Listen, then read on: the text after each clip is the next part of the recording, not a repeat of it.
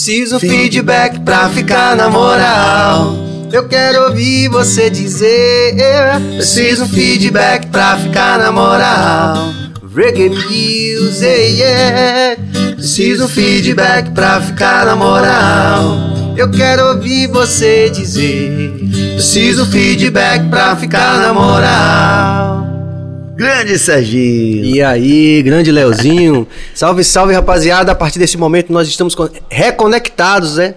Rapaziada, os nossos Bahia Casters que estão é, curtindo esse, esse, essa noite ao vivo aqui com a gente. Em nome de toda a equipe do Bahia Cast, que é Walterson Cabeça na técnica, Bio na produção e Agito Gerais. Hoje também nosso Líbero, Prince Adamo também, vai lá e vai cá. Também Além de mim aqui, sempre à frente das câmeras com convidados mais do que seletos. Já comecei meio que dando um spoiler, porque o meu convidado de hoje é uma figura, um ser humaninho da melhor qualidade, com quem eu tenho uma relação de gratidão ante tudo, que é o meu amigo Leozinho do Estaca Zero. E aí, Léo? Olá, Serginho. Um prazer enorme estar aqui. Como, tá, como a gente estava falando, qualquer convite seu, para mim é uma honra. Eu também prezo por essa amizade, essa parceria de tantos anos, né? De cumplicidade, de e amizade acima de tudo, né? Prazer sempre. E aí, falando pra galera aqui no podcast, show de bola. Cast pois é. Bahia. É. Pois é, o, o, é o seu primeiro podcast? Primeira participação no podcast? Sim, primeira. Meio que tem sido da, da maioria dos nossos convidados. É, vocês estão assim na vanguarda, vamos chamar assim. Estão de parabéns. Então, Leozinho, pô, é muita resenha, minha gente. Olha, se a gente começar a falar aqui, é tanta coisa que a gente já tava dando risada aqui em off, contando, recontando, porque tem um tempo que a gente não se vê por conta da pandemia, lógico. Isso. Mas vocês podem interagir, inclusive, com o Léo aqui com a gente. Você pode dar like, você pode comentar, pode fazer pergunta para Léo também. Porque tem muita história, né? Eu tenho certeza que muita gente vai querer saber é, muito de, dessa história dos bastidores, essa coisa do. Essa vida super interessantíssima também, assim, né? Tem que usar todas essas hipérboles para poder. é, meio que tentar dar conta dessa essa complexa experiência que é a vida de Léo em família, nos bastidores, como gestor dos próprios negócios, enfim. Você pode se inscrever também no canal e você pode ativar o sino, porque muita gente está se inscrevendo, mas não está ativando o sino. Então, quando ativa o sino, você recebe a notificação do YouTube todas as vezes que a gente está subindo, que está ao vivo. E é, vocês, dessa forma, ajudam o algoritmo a gostar da gente. Leozinho, quantos anos de Estaca Zero? 20 anos, né? 20 anos de Estaca Zero, a gente começou em 2001, em agosto, exatamente agora, nesse período, né? Nesse período que a gente está agora. Sim. Entre agosto e setembro. Nosso primeiro show foi no dia 11 de agosto, assim, mais especificamente falando. Eu lembro dessa data. Então a gente começou e tamo, temos que. Né, a gente não pode nem comemorar, vamos dizer assim, né? Eu tentei esse ano fazer um trabalho em cima disso. Né? A gente esperava que ia ter um retorno do São João. Após um ano sem São João, a gente achava que esse ano a gente já está voltando e com essa comemoração de, de 20 anos ia ser aquela coisa, mas por incrível que pareça, o São João conseguiu ser pior do que o do ano passado ainda. Né? Claro, sem nenhum tipo de show e esse ano já sem aquela coisa das lives que no, no primeiro ano a gente teve. Né? A galera do forró a gente diz assim que a gente pegou a pandemia nos pelos peitos, vamos chamar assim. Tinha acabado de acabar o carnaval, o verão, né? Onde os a maior parte dos artistas da Bahia fazem ali o pé de meia, trabalham bastante. E aí no mês de março, logo pós-carnaval, veio a Covid, quando a gente já tinha, já tinha vários shows hum, programados, uma, né? O São João já bem articulado, de cidades, então foi tudo por água baixa. E tivemos que aprender na tora, né? Aqui a gente pode falar, né? Nosso pode. linguajar mais. Pode. Bem baiano, linguajar bem baiano. Aprendemos na tora, né? Fazer live, uma coisa totalmente diferente, né? Um choque, né? Tocar para as câmeras, sem ter o calor do público. Ainda mais o forró, né? Que é, um, que é, uma, que é, um, que é uma música tão assim aconchegante, né? De, de troca de energia. De você ver o público dançar mesmo, agarradinho. Né? Tá perto, é, tá perto. É, uma, é a música do abraço. A música tá agarradinho. Pô, tô sofrendo agora com isso, porque tem uma galera já voltando, tem alguns shows acontecendo, algumas apresentações. Mas dizer, pô, não pode levantar da mesa, não pode dançar. Muito menos se abraçar agarradinho. É. Né? O que quer dizer assim, pro forró não poder chamar a nega pra dançar, velho? Pelo amor de Deus. Você vai no forró pra quê? Pra dançar. E pra dançar você vai. Cheirar no cangote. Cheirar no cangote, uma pessoa que você não conhece, que você nunca viu, que você quer ver ali, quer sentir o cheiro, e não pode. Então, porra, não tô, não tô assim, realmente não tô muito animado para para tocar nesse, nesse, nesse esquema, vamos dizer assim. Mas aí já existe uma perspectiva. Os números, pelo menos assim, eles estão. A, gente, a média móvel está caindo aí, né? É, ficou abaixo de 600 pela primeira vez desde do, do, do pico, né? Que a gente de quando começou. Hum. Você não me é, faça essa pergunta. É. Não me faça essa pergunta que todo mundo faz. E aí, quando é que volta o show? Pior que a gente ainda tem que ouvir isso na rua, né, velho? E aí, quando é que volta o show? Eu digo, rapaz, quando você souber, se você souber, me, me diga, velho, pelo amor de Deus. Mas só Porque... pra galera, Leozinho, entender, eu... entender o que é a dinâmica do São João para o artista de forró. E um artista de forró de sucesso, que é o Estaca Zero, que, que, por exemplo, vocês locavam um avião no São João. Chegamos, pra, a, chegamos a fazer Para conseguir dar conta da demanda. Você isso. falou ali.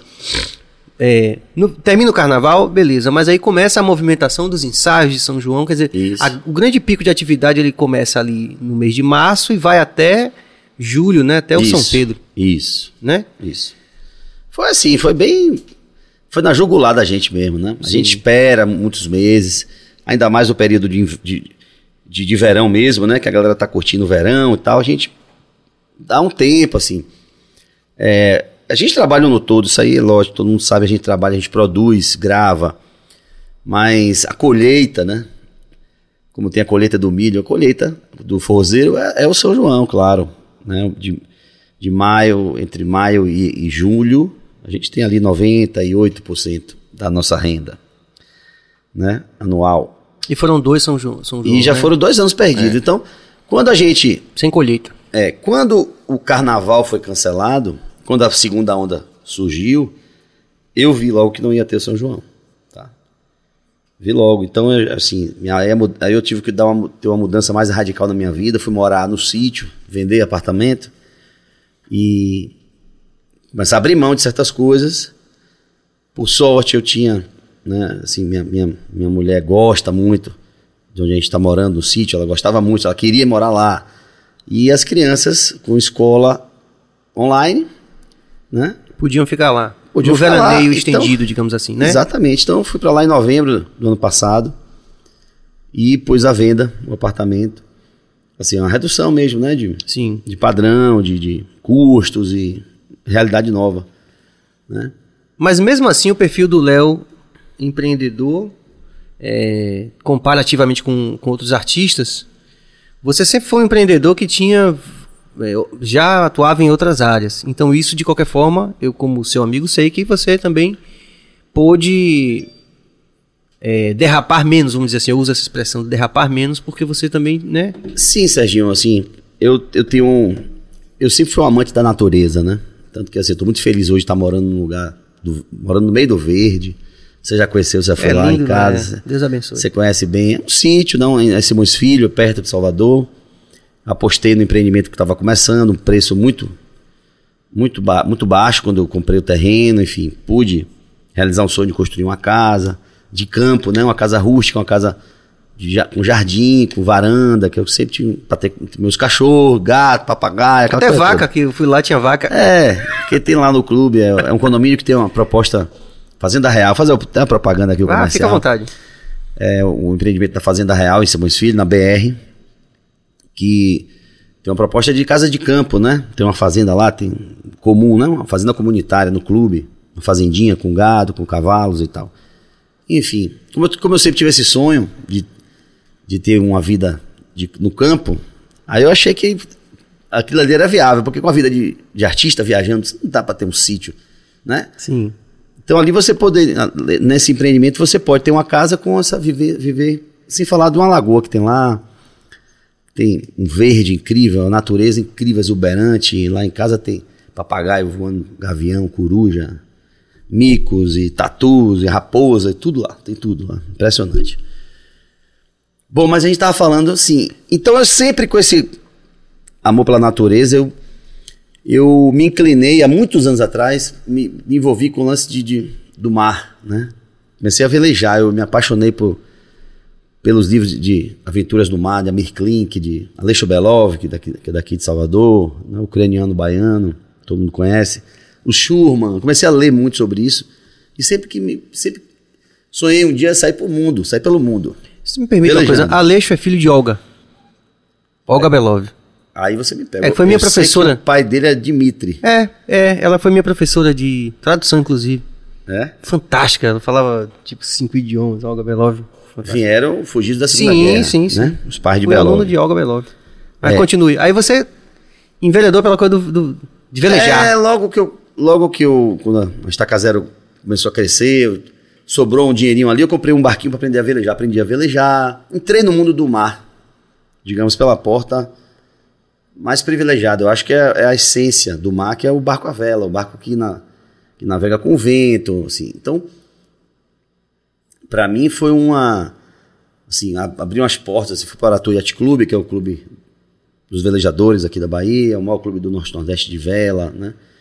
E me inseri nesse meio, assim, fiz muitos amigos, me apaixonei, assim, por essa atividade de estar no mar velejando, né?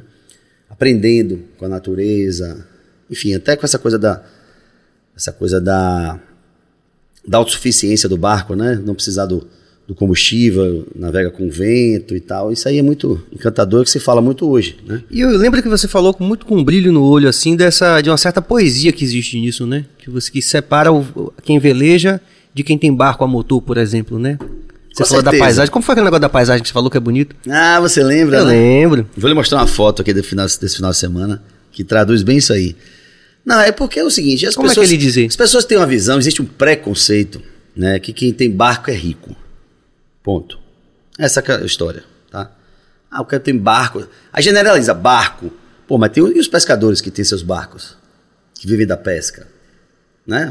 Então você barco é igual a carro, igual a moto, igual- você tem todos os preços, todas as, as classes, digamos assim. Sim. Então tem barco de milhão, tem barco de mil, barco de, de madeira, tem barco de, de alumínio, tem barco de, de carbono. E tem aquele do Shake lá que o, como é o nome dele, que o Leonardo DiCaprio foi assistir os, aos jogos, alguma coisa assim, que custava um bilhão ou sete bilhões. Ah, tem falta, esse também. O que não falta são esses super, mega, mega iates. Só para que conste nos altos, mas vol Pois voltando. é. Mas assim, é, existe, pelo, pelo contrário, existe cada vez mais uma consciência de pessoas que vão morar no mar, vão morar em veleiros, né? Porque querem viver uma vida muito simples, talvez quase como uma vida de hippie mesmo, né? Morando em portos diferentes. sim. Ba- Basta ele encostar o veleirinho dele, no veleiro dele tem tudo ali. Enfim, isso tá. Com a pandemia, isso veio muito à tona, assim, essas pessoas que estão agora partindo para morar no mar. Então, é uma questão de filosofia de vida, uma questão de, de gosto, de, de. Enfim. Não uma questão de status, de consumo, que existe de muito também no mar. Né?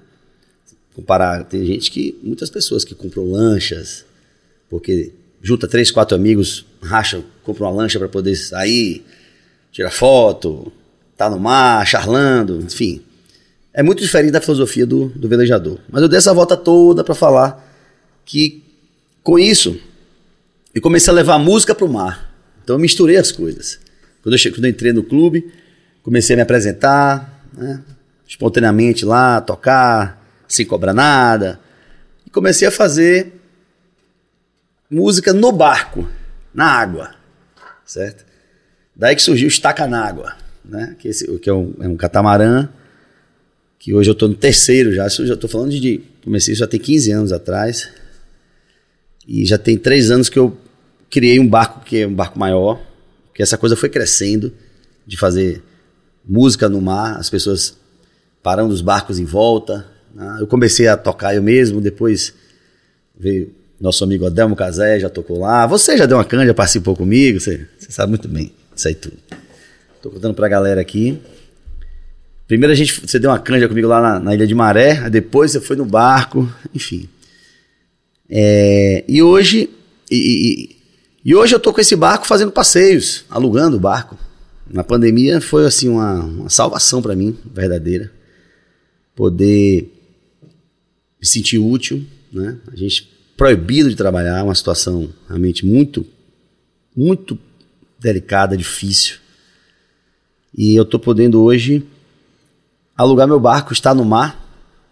São os finais de semana, mas a gente que é artista já está acostumado a, a- a- ser antissocial, né? Nesse o cara sentido, chega, sim. ah, vem embora meu aniversário. Desculpe, não posso, não Tô tenho viajando, agenda. Casamento de meu, de meu irmão, não sei o que, não posso. Tô viajando. Já perdi é, 90 anos de, de meu avô, já perdi 40 anos de meu irmão, tudo viajando com a banda. Você sabe como é que é essa vida nossa.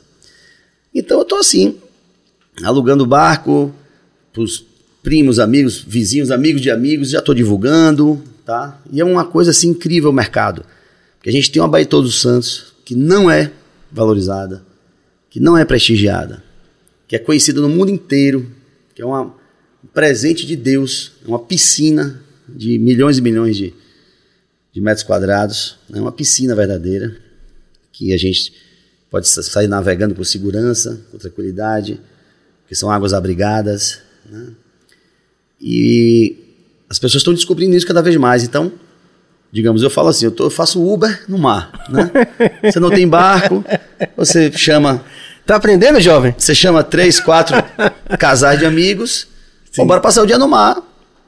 Um preço muito não vou aqui falar de valores, sim. mas é muito, é muito mais barato que você ir num bom restaurante, sentar duas, três sim, horas, sim. fazer uma refeição, o valor vai sair por cabeça, vai sair mais caro do que um passeio de barco. Só para você ter uma noção. Isso daí que você falou, Leozinho, porque a gente, como eu falei no começo, eu estava adivinhando muita coisa para a gente falar. E eu não quero deixar de falar algumas coisas sobre o artista, né? Sobre a banda Estaca Zero. Mas isso aí também é tão interessante para mim, né? Essa coisa da, como você falou, dessa, dessa sub, desse subaproveitamento da Baía de Todos os Santos, né? Como Sim. você falou, que é um presente de Deus, concordo, né? É, mas o projeto do, do Carnaval Náutico, de qualquer forma, ele alia tudo isso, né? Sua visão de empreendedor, essa, esse amor também pela natureza, né? E essa, e essa perspectiva também do empreendedorismo, né? Você, o Carnaval Náutico foi uma ideia sua. Foi ideia minha. Então, às vezes eu falo, eu perco o fio da meada. Não, fica à vontade. Como tá eu estava dizendo, então a Delmo participou, você também. E a coisa foi crescendo ao ponto que Durval ficou sabendo, eu procurei ele. Durval, Leles, viu, gente? Durval Leles, é lógico. Não seria outro Durval. É. Durvalino, meu rei. Ele ficou sabendo, eu procurei Ricardo, o irmão dele e tal. Porque eu tinha um sonho que eu sempre achei que era a cara dele. Na verdade, eu tive sempre Durval como uma referência. E de empreendedor, de inclusive. empreendedor. E, e, aquela, aquela coisa criativa, tá? Que ele é um criativo completo. Ele é compositor de músicas e letras, melodias Sim. e de ideias e de eventos, propostas inovadoras. Como eu não sou compositor, você sabe, não sou um cara que tem assim a poesias, eu, eu respeito muito, já tentei, mas pô, não vou ficar forçando a barra. Tenho compositores, amigos, parceiros. Bons, inclusive. Como música sua eu já gravei, né? Amigos nossos, pessoas que se tornaram Cook. amigos. Cook, Malino. Tantos todos. Alain né? Requião aí tá aí. Lê Barbosa, enfim, são. Não quero aqui. É para não, não esquecer não, alguém. Não né? esquecer né? alguns, são vários amigos compositores.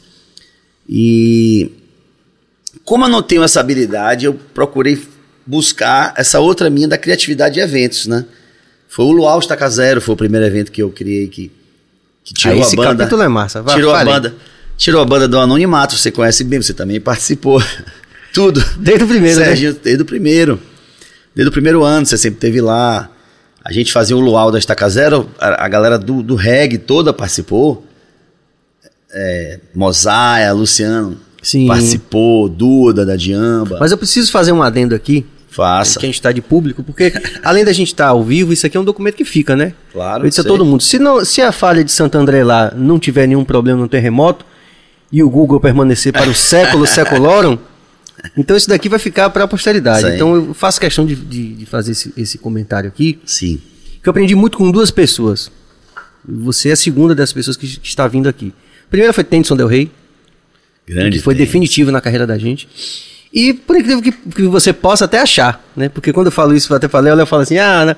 Fica, será? Eu disse, rapaz, é, isso eu acho lindo, né? E queria deixar isso documentado. No primeiro, é, nos, nas primeiras edições do Luau Estaca Zero, eu lembro da marca que você tava lá colocando as.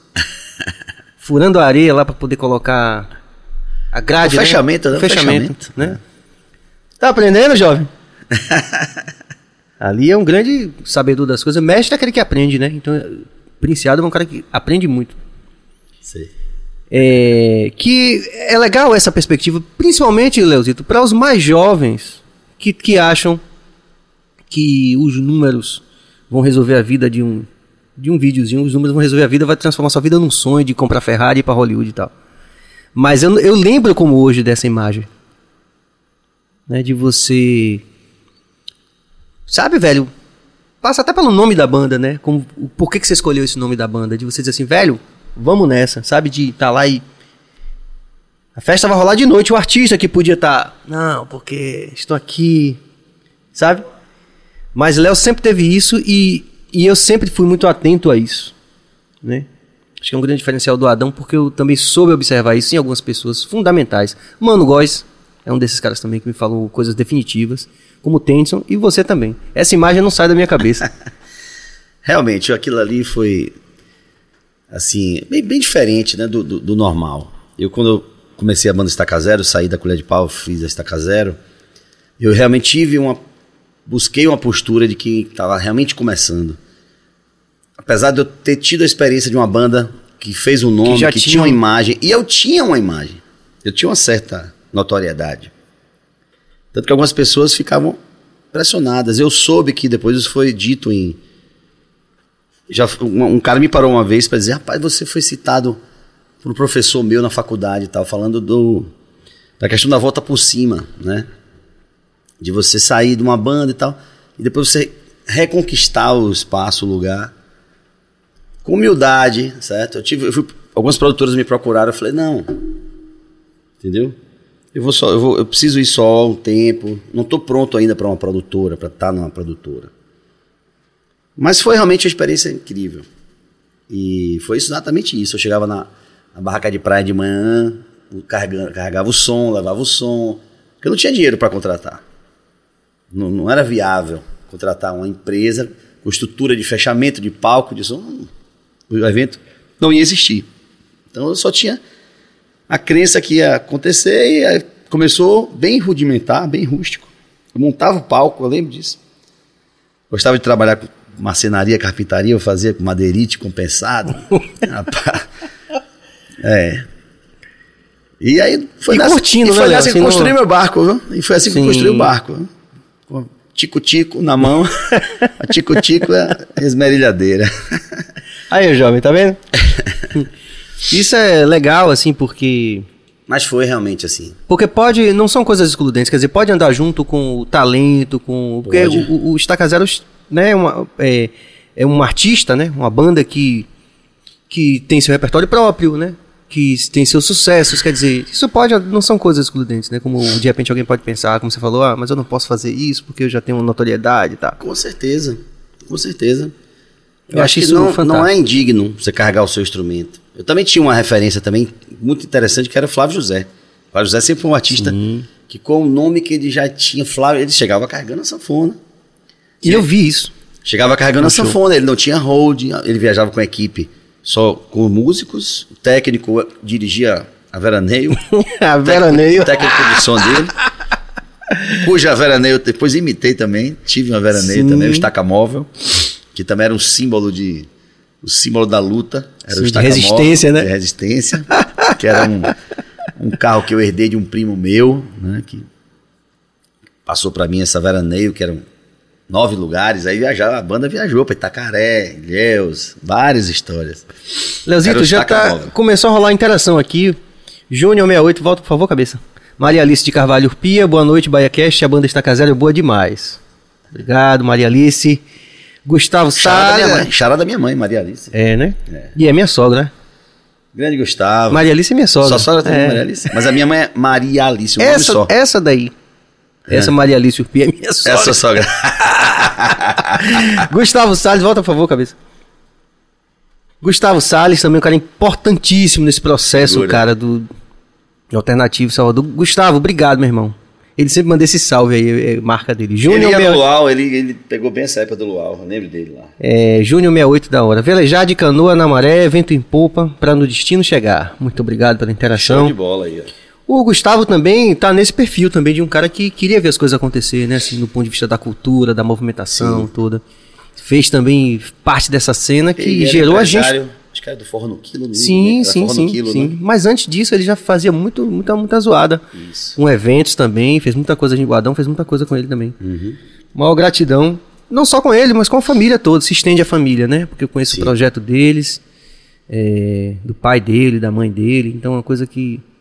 Quem, quem conhece de perto. Porque, Leozito, hoje tem muita essa coisa na internet que aproxima virtualmente, mas não aproxima a, a ponto da gente conhecer a história de cada um. É por isso que as pessoas chegam aqui, eu peço que contem um pouco da sua história, que é um documento, né? Claro. Gente, gente saber realmente dizer assim, poxa, eu finalmente conheci aquela pessoa, ou uma parte da história daquela pessoa. Sei. E a história da família Salles é.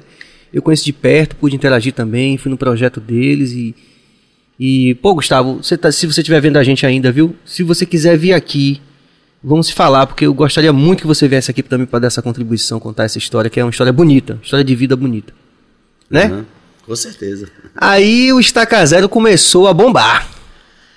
Pois é, a, a gente, assim, eu tive uma. Eu acho que muita sorte também, viu, Serginho? Que em paralelo a essa luta, essa raça, com a questão do, desse projeto do Luau, que era justamente inovar, né? Fazer, fazer forró no verão. A proposta do Luau Estacaseiro era essa. Né? Porque Luau remete à praia, praia remete a verão. Então a gente fazia esse projeto para estar no verão acontecendo, né? Em Salvador, movimentando. E deu muito certo. Deu muito certo em paralelo ao sucesso das músicas, né? A, música Encosta Negro foi a primeira que a gente gravou, o disco, o primeiro disco da banda. Foi um disco que aconteceu muito bem, né? Costa Negro, Sapatilha 37, Algo Especial, Janaína, Botando Pé na Estrada, músicas que são conhecidas, a gente tocar em Salvador, a galera conhece, né? Quem curte forró. E depois veio, veio o disco Lua Minha, né? Aí veio Cook, Ei! Cook Balino. A gente Compositor. começou, com- grande compositor, genial. A gente começou a pesquisar e descobrir o trabalho dele lá em BH, né, lá em Minas. E pedimos para gravar Inovação, que já era uma música do disco dele lá, Aldeia também. E ele veio para Salvador. Quando ele, chegou aqui, quando chegou aqui em Salvador, ele fez Lua Minha. Olha como destino, né? Que foi a música que realmente deu a continuidade. Eu diria até que talvez ela tenha sido mais importante do que Encosta Neu, porque muita, muito artista acontece, uma música acontece e depois vem o vácuo, né? E Lua Minha foi o que não deixou isso acontecer. Né? Ô, Léo, será que você canta um, pe- um pedacinho de cada uma dessas? você- Ou do de? Canto, claro. Vem aqui, Prince. Eu tô, com a voz, eu tô com a voz bem barreada. Da farra, né? Foi da Não, farra. Acho que foi do vento. Acho que foi do vento, do Cante um, mar. um refrãozinho pra rapaziada de, um- de algumas dessas, das mais significativas. Encosta nele, dá um cheiro nele. Seu corpo no meu corpo deixa doido nele. Encosta nele, dá um cheiro nele. Muito linda. Lua minha, que ilumina a noite do litoral. Lua minha, te ter todinha num eclipse total. Lua minha, te ver crescente, nova, cheia de amor. Lua minha, serei minguante quando você se for. Mas a inovação Tá também ela tem uma coisa fantástica, que é aquela frase que eu gosto. A inovação é a, eu, é a música que eu mais gosto, né? Da Estaca Zero inteira. Acho que é, é foi a grande inovação, acho que foi o. maior inspiração de Cook, né? Muita, uma música perfeita, a brincadeira Luiz Gonzaga com Bob Marley, faz essa comparação que é incrível. Faz.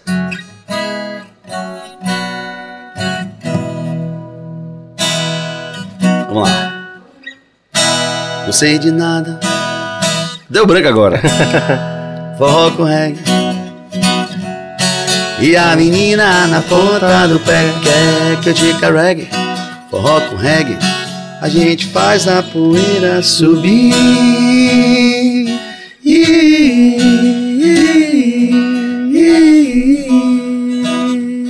Por que ela tem essa frase, Leandro? Na, na frase que você gosta é Meu Bob Marley se chamava Luiz. Não era o rei do reggae, sim do baião. Minha Jamaica é o Nordeste, é o sertão. É o som da terra. Reggae o pé da serra Que nasce o forró. Isso é lindo demais. Forró pesado. Shot Pô, me arrepio, que coisa linda. E a menina na ponta do pé quer que te carregue. Forró com reggae. A gente faz a poeira subir. Forró pesado, shot colado e a menina na ponta do pé. Critica reggae, forró com reggae. Tenha se entregue, então vamos fugir. Muito lindo. Essa é a obra- obra-prima. a palavra é essa que eu estava querendo lembrar. Pra mim, essa é a obra-prima de Cook, porque Pode, pode, pode passar na frente da câmera, jovem. Você já sabe. Obrigado, Prince. Valeu, querido. Porque é o seguinte, aí vem para esse capítulo, que é um capítulo que acho que a gente não pode deixar de faltar, que é essa relação de pertencimento é, do shot com reggae. né?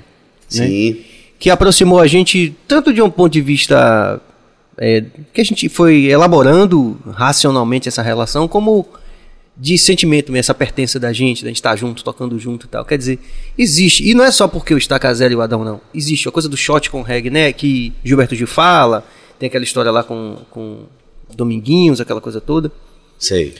E que é um sentimento de pertencimento mesmo, né? Então essa música, ela, se o Cook estiver vendo, a- e vendo a gente, eu concordo, é uma obra-prima assim, porque é uma síntese fantástica, né?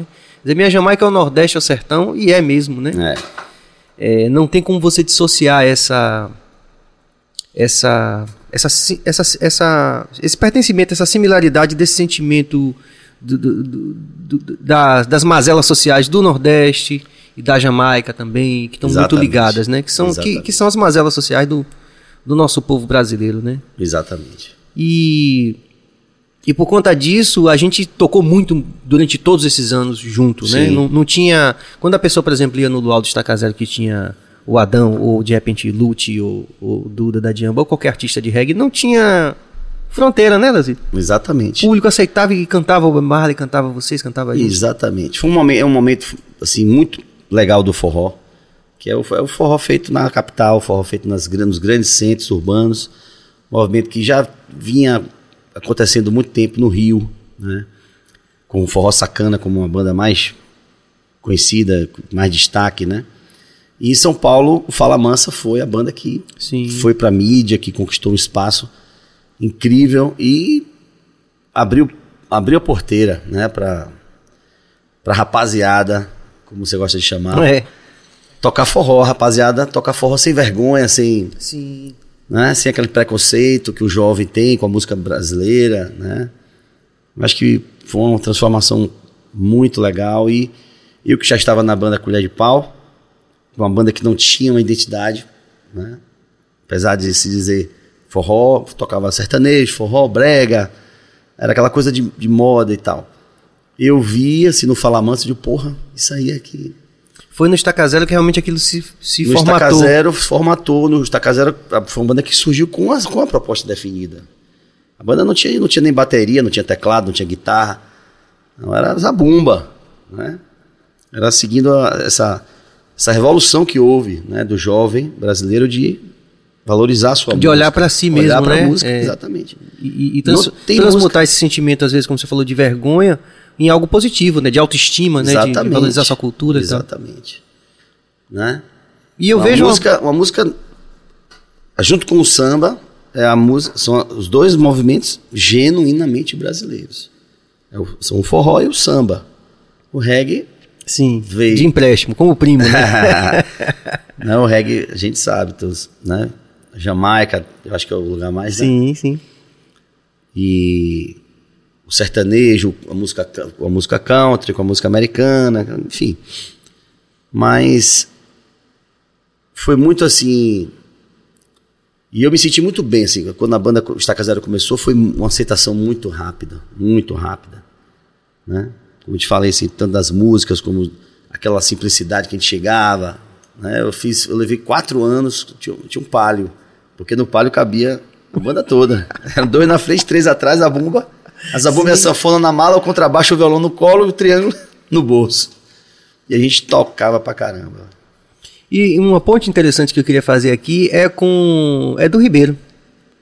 Né? Que De lá de São Paulo, do, do Me Namora, né? Sim. Aquela música. Que na verdade ele veio do circulador, né? Antes. Sim. E interessante que esse- essa coisa que você falou do. Foi uma Das bandas- bombou pra caramba. As bandas de forró que tocavam Ele com era bem interseção, né? Exatamente. Ele sai de uma banda que era do universo do forró e estoura com aquela música no reggae. Quer dizer, então, quando a gente remonta a história toda, ou parte dela, a gente lembra, eu lembro, por exemplo, que eu toquei com Fala Mansa em algumas situações também. Sim. Então existia, Aquela música do Red Lion, né? O Sim. Chuva, né? Sim, Também então foi um grande sucesso. isso também. aconteceu, como você falou, não foi só aqui, isso aconteceu Não, geral, no, no no Brasil Não todo. foi a gente que inventou, não. É, exatamente. Não, eu digo assim, é, para que, pra que as pessoas de repente que não, não viveram aquilo tenham uma dimensão de como existe uma, uma comunicação aí nesse- nesses dois universos, né? Sim. E que foi tão produtiva pra gente, pra o Adão Negro, foi muito legal. E pra outros artistas também do reggae, né? É, a célula também, a gente não pode, não pode esquecer disso, né? Que não é só o contexto. É o contexto musical mesmo. Você pode tocar Sim. qualquer música de reggae e forró. E E vice-versa. vice-versa. é. né? Isso ajuda pra caramba. Né? É Daí muito- aquela, aquele relato lá do, do Gilberto Gil, que ele teria todo empolgado, né, com reggae assim, falou, Dominguinhos, aí mostrou a música. Acho que ele, ele conta essa história, né? Tem um- É. Em algum lugar ele conta. Aí ele conta essa história de Dominguinhos que eu ouvi o, reggae assim, tá, não sei o que, eu ouvi, ouvi, ouvi os clássicos assim, aí. E aí, isso, parece um shot meio descarado, né? Dominguinhos fala. né? É, é. Enfim, pô, Léo, mas é, um- é uma história bonita. E nesse processo você também você acabou cruzando e dividindo o palco com artistas. é, você já falou de Flávio José, que pra mim é. É um Elomar, sabe assim? No, Até lancei uma música.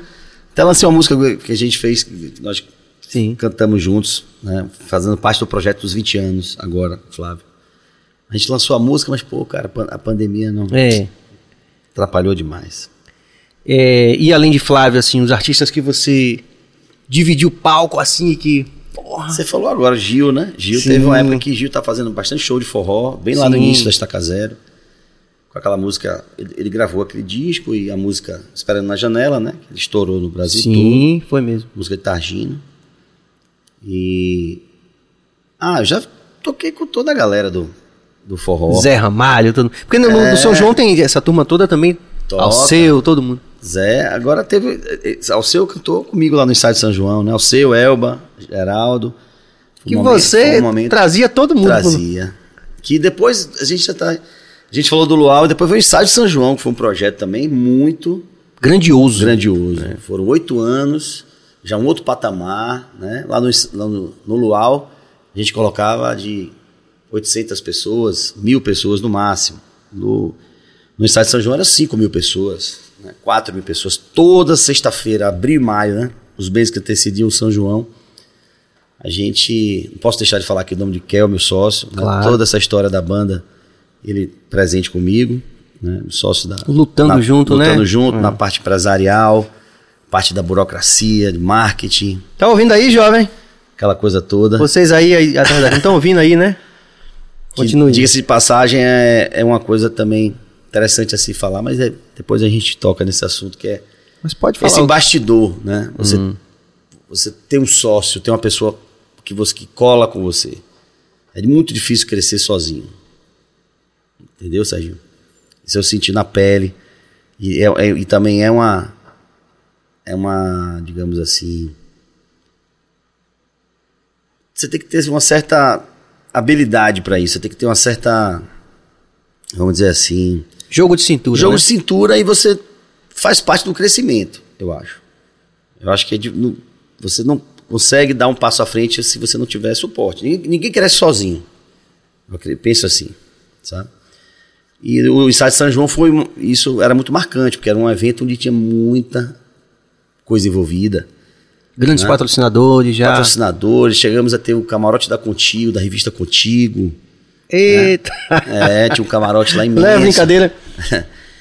Foi, uma, foi um- uma revolução do forró, assim, aqui em Salvador. Né? Nada parecido. A despeito dos grandes nomes que a gente já tem, né? Isso. Como Zé Lito, como. Isso. Mas você. Em termos você, de ensaio, em termos de- de- de deu uma, projeto. uma característica de business pra coisa, né? Formato- Exatamente. Né? Todos participaram, todos, Sim. toda a galera do forró a gente sempre convidava a participar. A Cangá de Jack foi uma banda que surgiu lá no ensaio. Surgiu assim, espontou também, né? Sim. No mercado da Bahia. Norberto, nosso parceiro, nosso É. brother, que hoje tá com a carreira dele solo. Mas a Cangá de Jack fez uma, uma boa zoada, né? Com aquela música Ai Se Eu Te Pego, né? Que depois Michel Teló gravou, estourou no mundo inteiro a música. E o ensaio de São João, no ensaio você estava falando dos artistas que já cantaram, a gente teve Elba Ramalho no palco com a gente dois, dois anos, Geraldo Azevedo, Alceu, Zé Ramalho, né? Você falava daqui da Bahia, galera daqui da, daqui da Bahia, né? Até Márcio Vitor foi, Léo Santana, na época Parangolé, né? E é isso que eu acho interessante. Toda a galera. É isso que eu acho fantástico. Ricardo assim, Chaves, Porque eu sempre vi isso Tatal, com. Saulo, fui lá. Você Sempre- foi Porra. lá, você ia, já foi várias vezes. né? Essa comunicação é de você conseguir colocar num evento e o público curte. Quem, o- quem ganhou, na verdade, foi o público, assim, né- né? Quem ganhava de presente aquilo, de ver os artistas ali em perfeita sintonia, né, Léo? Independente de estilo. Sim. Quer dizer, dando uma aula de como deveria ser realmente o mercado fonográfico, né? Tipo assim, sem esse tipo de divisão que a música não comporta, né? Porque o Sim. que unia todo mundo ali era a música, né? A Claro. arte, né? De uma forma muito natural. Margarete foi muitas vezes também. Sim, lá. sim. Margarete Menezes, Netinho, lá atrás. A galera, pô, nosso amigo Tennyson ia muito, Tennyson. Jal ia muito, era um estouro, Festa. era um estouro lá, Jal. muito engraçado, muito legal. E um orgulho assim, eu tenho certo, eu falo com muito orgulho do Ensaio de São João. né? Esses dois projetos, Luau Estaca Zero e Ensaio de São João, foram eu digo que o Luau Estaca Zero ele tirou a banda do anonimato. A gente aconteceu no Luau. Foram os primeiros seis anos da banda, a gente fez, fazia estalamares. Aí a Sucum ia, brigava, uma confusão. Vizinho, aí o- o- a barca do lado fazia Luau também, começava a concorrer. Aí fomos pra satélite lá do nosso amigo Paulo Leite, Ângelo Davi, aquela galera. E depois fomos, voltamos pra Aleluia. Foram seis anos correndo da Sucom pra fazer o, o Luau. Depois, Correndo da Sucom. depois a gente perdeu. Se pensar Depois- direitinho, dá pra fazer uma música correndo da Sucom, hein, Cris? coragem de falar. Vai ficar registrado, não tem É. jeito. Mas a gente sabe, é isso mesmo, né? O processo vai mudando É. dos eventos, da, né? o desenvolvimento da cidade vai mudando. Depois arrancaram as barracas de praia toda da cidade. né? Lembra como era Salvador? As barracas de praia, pô. Sim. Hoje não tem mais. Então, fizemos Lois Carrife, você teve também no Lois Carrife? Aquele lá longeão. Lá na próxima Guarajuba, Sim. né? Fizemos Lois Carrife, teve Blitz, né? Teve Evandro Mesquita, Que é um querido também, né? que é pô, um, um- um ídolo na minha infância. É. Aprendi a tocar violão com as músicas de Evandro Mesquita. Pô. Não, a experiência da gente com ele foi que ele veio para o, o aniversário de 10 anos do Adão. Foi, né? Foi aí a gente tirou umas músicas da Blitz, os clássicos, e ele também, que ele toca gaita muito bem, ele veio tocar um- algumas, umas duas músicas do Adão, ele ia tocar gaita. Que massa. E ele chegou, e chegou no dia, aquela correria do artista, né, de, que tá sempre viajando, essa coisa toda. Aí ele chegou, foi no ensaio, lá no Estúdio Salomão, e, e interagiu com a gente, assim, de uma forma tão horizontal, assim, a gente ficou, porra, o cara, além de ser o grande ídolo, o cara... É incrível, né? E chegou no show... Não era Dominguinhos, né? Porra, velho. Chegou no show, Leozinho. Eu não esqueço dessas imagens, velho. Botou a galera pra sentar no chão, velho. Rock in Rio Café. Sim. Lotado. Eu pensei assim, não, porque Evandro, o cara, ninguém, os mais novos não conhece. Detonou a pose. E saiu do mesmo jeito, horizontal. Tem uma, uma lembrança e uma gratidão imensa, né? Acho que é bom a gente contar isso. Por, Sim. eu tô sempre nessa perspectiva de que, de que esses relatos aqui possam servir para reflexão e agradecimento de todo mundo que está vendo, de alguma forma, né? Ou de alguma pessoa que esteja vendo. Ele, E- mas esse de, de- de- eu queria, não queria perder isso. O, o de Geraldo Azevedo, que ele fez a participação tocando violão, ele voz e violão, Sim. não foi? E, e tocando com a banda também. Um, um trecho ele com voz e violão. E você falou da coisa da ser horizontal. Sim. É outro cara também, incrível, É, Geraldo. Porra.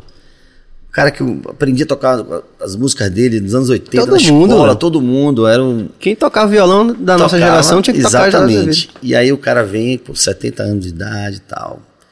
E Um menino. garoto, um menino, ensaiar com a gente, brincar, uma simplicidade incrível. Geraldo é uma grande figura. grande- Aquela certeza dos grandes, né? Porra, impressionante. É. Uma, uma, uma honra, assim, uma aula assim, de simplicidade, incrível. Nunca me esqueço. Disso. E, e isso era pré-São João. Aí chegava o São. João, tome-lhe avião. Loucura, né? É loucura. Dormir no ônibus. plotado, né? Um mês viajando, né? fora de casa. Você chegaram a fazer, eu me lembro que você falou de 60 shows. Não. De, do final de maio, Sim. você- do começo do, da De metade maio de a maio. julho, é. De maio a julho. De maio a julho. Meado de maio até meado de julho. Dentro do ônibus. Dois hein? meses. E rodando. Exatamente. É muito legal isso, né? Porque o São João é um fenômeno particular, assim, como o carnaval, né? Sim. Como você falou e- vocês, é o São João, é aquele momento ali do. E cresceu, assim. e Eu, eu acompanhei, assim, essa coisa do crescimento. Você do quer São mais João. água, alguma coisa? Eu quero. Até água tem aqui. Tem água, tem água de coco, você quer? Quero. Quer mais? Pronto, se joga aí. Delícia essa água. É isso aí, rapaziada. Você pode se inscrever no canal, você pode também é, ativar o sino para receber a notificação.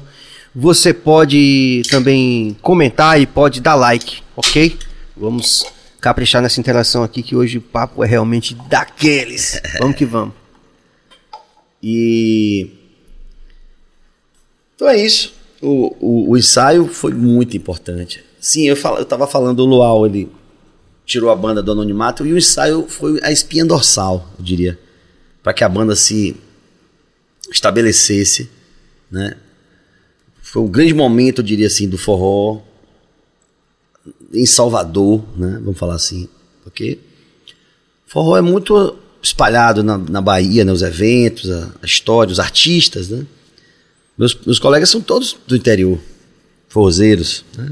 Delmário, Zelito, Targino, Del, Verlando, o próprio Verlando, galera, Ipirá, todo mundo, se olhar assim, quem é de Salvador, eu não lembro. Eu, Mas- sou, eu sou soteropolitano, eu sou, inclusive, chamado de o forrozeiro playboy, não sei se É isso, você cara. conhece essa história. Mas é isso que é interessante, sabe por quê? Deixa eu fazer um, um paralelo aqui com outros grandes amigos que são a banda Maneva. Que é. Eles vão estar com a gente, inclusive, nesse festival em maio lá, o Caia Festival. Hum. Desde os internacionais, passando por Edson Gomes, e o Maneva, que é hoje, diria, esse artista da nova geração que. E eles contando a história deles é uma história parecida. Eu queria fazer esse paralelo pra gente chegar a discutir um pouco disso, né? Porque, do mesmo jeito que no reggae tem essa discussão do roots, tem também no forró. Ah, raiz. Não tem... Sim. Eu vou chegar lá, sim, eu vou chegar tem. lá. E o Maneva, eles me disseram que, que eles cresceram muito em São Paulo, tocando com a rapaziada que fazia rap de prédio. Eu, chorei de rir, eu, cho- eu me embolei no chão de dar quando eu vi essa expressão, rap de prédio.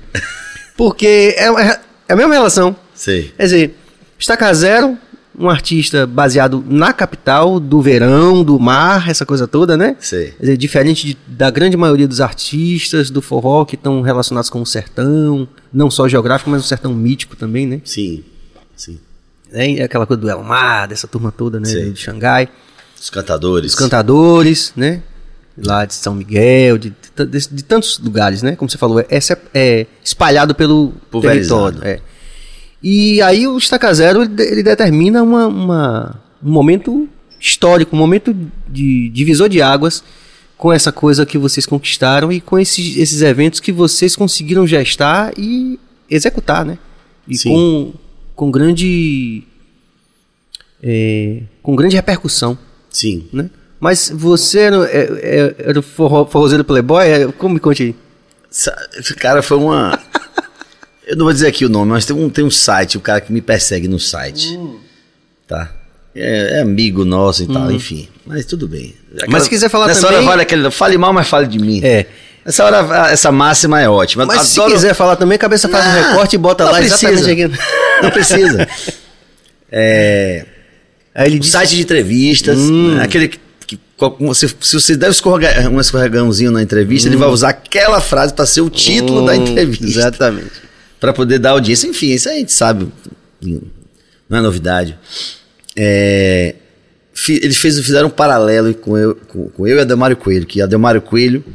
Adelmário, era- Adelmário não foi quem inventou esse tom, pelo amor de Deus, que é um grande amigo. Que Adelmário é o, ca- é o caipira que se veste como playboy. E eu sou o playboy que me visto como caipira. Opa aí, rapaz. Mas rapaz, que negócio. Salé se veste não, tentando ser, ele, usou assim, se veste não. Delmar é o, é o caipira, Delmar é de Curaçá, tem um sotaque, ele é autêntico, né? Ele é, lá Meu vizinho. Juazeiro ali. É meu vizinho. Grande figura, grande artista, grande referência né? para todos os nossos forrozeiros. Mas ele. Ele. o- o, o site falou assim: que é o, é, o, é o forrozeiro querendo ser playboy e eu sou o playboy querendo ser, querendo ser caipira. querendo ser. Porque eu usava camisa estampada, chinelo Sim. de couro, ca- calça de cor, né? Enquanto a Delmar tava com tênis branco, um casaco preto, um paletó, um- uma roupa bonita, arrumada, enfim. E aí virou essa perturbação. Mas eu não tenho, nunca tive nenhum problema em falar, porque é, eu sei o meu lugar, eu sou realmente um cara, um artista, um cara. Eu já tive vivência com MPB, fiz barzinhos, bossa nova, tocava bossa nova, barzinho, em shoppings, nas praças dos shoppings. Minha carreira é, minha, eu, eu sou um artista que tem um que sou plural, não nasci forrozeiro. Eu falo inclusive nas entrevistas, o forró me escolheu, eu não escolhi o forró. O forró me escolheu. Eu tinha uma banda, banda Colher de Pau, tocava tudo, a gente tocava por cerveja, pra- tocava pra entrar nas festas sem pagar, tocava pra pegar mulher, tocava pra isso. Pra beber de graça, a gente, né? Sim. Era natural uma banda, da idade. Banda é de comum. É, isso acontece. né? É. A gente não tinha proteção de carreira, não tinha música, não tinha nada. Entendeu? A gente fazia música pra curtir. Só que come- começou, agradava, a banda agradava, tocava, cada show que a gente fazia aparecia mais dois. E desse dois aparecia mais, mais quatro. Né? Progressão geométrica. A gente tocava em festa de faculdade, bloco, de barraca de praia, de, de noite, enfim.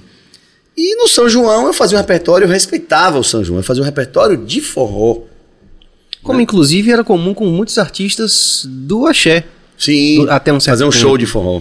Até gravar Sim, álbuns. gravar disco, gravar, gravar no álbum uma música de forró pra trabalhar no São João. O Chiclete, inclusive, se tornou um uma disco. grande referência nesse Sim. sentido que, desde que a gente se entende por gente, que a gente andando pelo interior, a gente ouvia o, Chiclete Você tocando. vacilou. Ah, não fale não que eu choro. Olha o fogo, olha o Eu tenho, eu tenho esse, esse amigo muito antigo que ele falou assim que, rapaz, os chicletes são os Beatles da Bahia. Eu acho fantástico, porque quando você cantou isso daí, eu me lembrei de Maragogipe, assim, andando na rua, assim, e ouvindo isso como parte da paisagem, Sim. não é? Década de 80, isso sim, era o- sim. a música do São João, aquele disco, né? Eita. Da Tia Missinho ainda na época, tudo, enfim. Mas me perdi que eu tava não, porque você falando. estava falando que você tocava Sim. várias coisas e quando chegava no, no No São, São João, João, respeitava o São João. Eu fazia um repertório de forró, a gente gostava, a gente amava viajar para tocar no São João, né? Chegar nas praças e fazer o show. E no segundo ano que a gente, no segundo São João, que foi em 97, isso eu tô falando da banda Colher de Pau, né? Daqui. Foi quando, eu, quando a gente, quando eu, quando eu, eu, digamos que eu decidi que iria me dedicar ao, ao forró, pesquisar e gravar só forró e ser um artista de forró. Foi quando a gente ganhou, a, a- foi a banda Revelação do São João, em Amargosa Eita. que era a cidade mais Sim, até hoje é um badalada do São João na época. Continua até hoje, né? Mais dividido com outras. Assim como na época tinha também Cruz das Almas, Senhor do Bonfim, Bicuí. E nós fomos escolhidos, a banda Revelação. A gente teve assim, ó. A gente achou que era oportunidade da gente vestir aquela camisa e ser realmente. assim. Buscamos isso. Mas mesmo assim ainda os próximos anos a gente não conseguiu ter uma identidade musical. Não tinha maturidade, não tinha vivência. Tá? Nós tínhamos 22, 23 anos e não tínhamos assim, uma bagagem, como alguns artistas já têm nessa época. A gente não tinha. E ao longo do tempo a banda foi amadurecendo, eu fui me dedicando, largando, abrindo mão do resto das coisas da vida. Larguei faculdade, larguei emprego que eu tinha, Você fez faculdade de que, Léo? ciências contábeis, mas não concluí. Não sei como entrei na faculdade de ciências contábeis. Essa... Eu mal pago minhas contas em dia, detesto burocracia. Não, não, não, não, não sei. Não sou um cara para ficar sentado numa mesa. tá? De- depois de muito tempo fui descobrir que eu tinha T- TDAH. Hoje, hoje, né? Isso já é um outro assunto, né? Hoje a gente, nossos filhos, né? Tem essa coisa do TDAH, de tudo, né? Tudo hoje tem um, tem uma síndrome, tem uma explicação. Eu vim descobrir agora que eu tinha lá naquela época. Mas hoje se tem psicólogo, se trata com psicólogo. Naquela época, porrada. Era tapa. Não gosto de estudar, não... Pau. Não vai estudar, fica de castigo. Né? Hoje eu sei que eu tinha TDAH. Você ser canhoto, você já tomava pau, que dirá, né? Você era canhoto, você tomava pau, velho. Pirei. Que tempo, né? Difícil, né? Exatamente. Então, eu não Não tinha... abri mão de tudo para porque aquilo ali, aquilo eu me encantei com aquela coisa de eu, assim, como como band leader da colher de pau, como né? À frente da banda ali, eu, a, a banda andava pra frente, a banda acontecia e tal. Mas tinha um certo ponto que parava, que era na questão da música autoral, não tinha música autoral. Não tinha, Léo. Não. A banda Colher de Pelo Pau era famosa do- pelo, pelo show, Sim. pela animação, era uma banda cover. E chegou onde chegou. Tocou em Camacan, Prince? Toquei foi na Bahia toda. Tocamos na Bahia Como Colher de. Pau, Colher antes de pau. Antes do Estaca Zero. Banda Colher de Pau. Tocava em pau, Guanambi, É. Caeté, lá no, extremo, lá no extremo sudoeste, Conquista, Ilhéus Itabuna. Né? Bem jovem, com 22, você falou, 22. 22, 23, 24 e tal. Então, com o passar do tempo, começou a ter, a- como a banda não conseguia furar, não, não conseguia dar um passo à frente, aí, aí começa a crise, aí começa por quê, por quê e tal. Eu aí comecei a amadurecer e percebi que eu tinha que seguir um caminho, né? E esse caminho não agradou a galera e tal. E houve o, Normal. é normal, que acontece com muita banda. E eu saí e fiz a banda Estaca Zero com esse projeto já definido musical, né? Veio alguém com você de músico do. Não. Você veio sozinho, saiu do. do- Inicialmente sozinho. Cinco anos depois que o sanfoneiro Luciano, que você conhece bem, Sim, sim. saiu da colher, ele já tinha saído da banda Colher de Pau, já estava tocando com outros artistas de forró e tal. E aí, quando eu fui gravar o nosso DVD, eu chamei ele, ele na verdade era quem gravava os discos. Kina, Kina era um, foi eu que inventei o Kina sanfoneiro. Kina era tecladista. Que na figura. Pode ficar registrado que ele sabe que é pura verdade. Aí ele. Eu achava ele um, um cara muito legal, um cara astral no palco. É, eu- alegre. Alegre. Ele é o cara, um grande amigo que eu tenho até hoje. E eu falei, rapaz, você vai tocar sanfona na, na banda. Ele, não, rapaz, eu, eu posso tentar. E aí foi, foi, pronto. Mas ele não era um sanfoneiro de mão cheia. Hoje ele toca muito bem, muito melhor. Estamos falando de 20 anos atrás, né? E Luciano, que sempre foi um gênio, um grande, um dos maiores nomes do- da sanfona que todo mundo conhece, Luciano Campos, que eu tinha trazido de Pernambuco, na época, para a banda Colher de Pau. Então o Luciano gravou meu DVD. E aí tem uma história interessante. Logo depois que ele gravou o DVD, a banda estava. Foi o momento mais importante, né? Idos de, de 2005, 2006, 2006. Aí Luciano gravou o DVD em março. Aí quando foi em abril, nosso grande amigo, finado, Renato Fechini, né, que Deus o tenha, me liga. Ô Léo, passa o telefone do Luciano aí. Que eu quero chamar ele pra tocar em São João comigo. Aí eu virei. Em dois, três segundos, raciocinei e falei: Não, Fechini, ele tá tocando comigo já, não se preocupe não. Não nem ligue pra ele, não perca seu tempo não. Ele tá tocando comigo agora, acertei com ele. Ele é mesmo, é porra. Tá bom, velho. Então valeu. Você tem outro nome pra indicar aí? Eu falei, não lembro se eu mandei algum outro nome pra ele. Aí desliguei o telefone. Eu desliguei o telefone, na mesma hora eu liguei pra Luciano. Luciano, você quer tocar comigo, bicho? Eu, naquela hora ali, de uma presença de que eu deveria botar Luciano na Estaca Zero, porque a banda Estaca, a gente pegou uma pressão, digamos assim, como de responsabilidade da banda que estava em maior evidência na Bahia de forró. E Kina não era um sanfoneiro que. Sim, né? estava Então, pronto naquele momento para assumir. a gente precisou, aí eu precisava dar uma reforçada na banda. Aí eu chamei o Luciano pra tocar e ficamos com dois sanfoneiros durante muitos anos. Dois sanfoneiros. Tanto que depois foi Kina que saiu e o Luciano ficou. Porque Kina foi fazendo também um trabalho solo. Carreira solo. Sim. Kina foi carre- foi carreira solo. Aí já a história já vem aí anos depois, o mercado já tá. Quando o Kina saiu, já era o sertanejo que estava tomando conta, o sertanejo veio com muita força, tava, né, conquistando. Deixando terras arrasadas, né? Terras culturais arrasadas, o sertanejo dominou, né? De norte a sul né, do país. Essa semana eu estava até conversando com um gaúcho, eu tô com um gaúcho reclamando. Mesma coisa que- a música tradicional do Rio Grande do Sul lá ficou bem. Pois é, né? Aquelas narrativas hegemônicas do mercado fonográfico É, o que mercado. o Axé também Estamos fez falando isso. de mercado, né? É.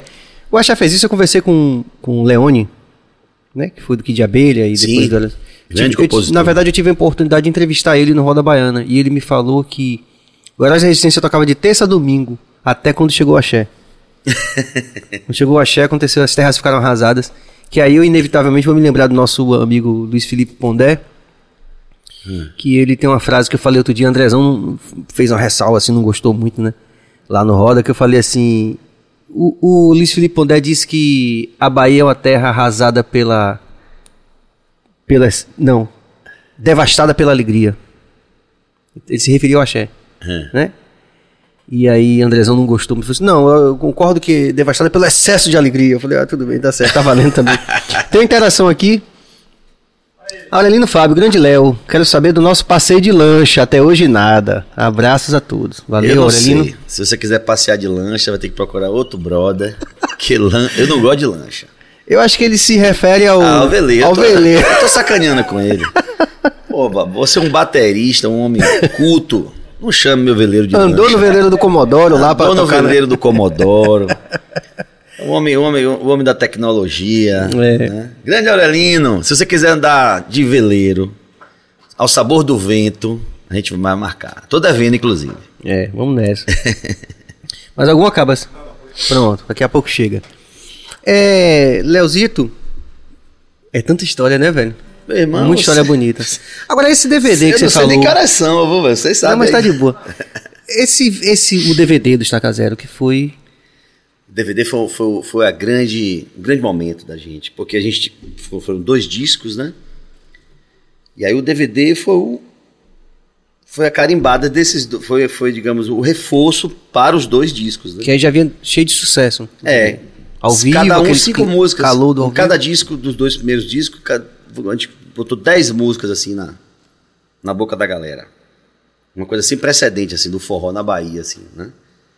O Cacau com Leite tinha, também tinha já um trabalho, mas não, não, não assim tão, porque o Cacau, lá de, lá da, lá de Tabuna, grande, grande abraço meu brother Ari PB, foi uma referência também importantíssima. O Cacau revolucionou, porque estourou uma música, estourou uma música, foi mal aí. grande Valtinho. Sutil, né? Eu digo todo dia. Sutil como hipopótamo. Grande Valtinho. Mas é eficiente. O Cacau, o Cacau foi uma grande, é uma grande referência, ali um grande compositor e artista, e foi o, maior, o, o primeiro grande sucesso do forró da Bahia, que é né?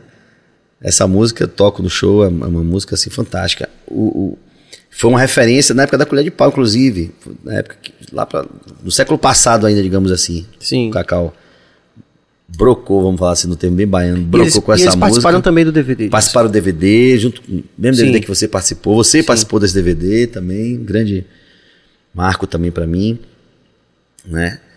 E a Ari também participou. Mas a gente, a gente tava com dois discos assim na boca da galera, né? Vamos dizer, 10 músicas. Porque o segundo CD foi Lua Minha, De Frente pro Mar, Inovação, que é o Shot Reggae, Aldeia, que é mais?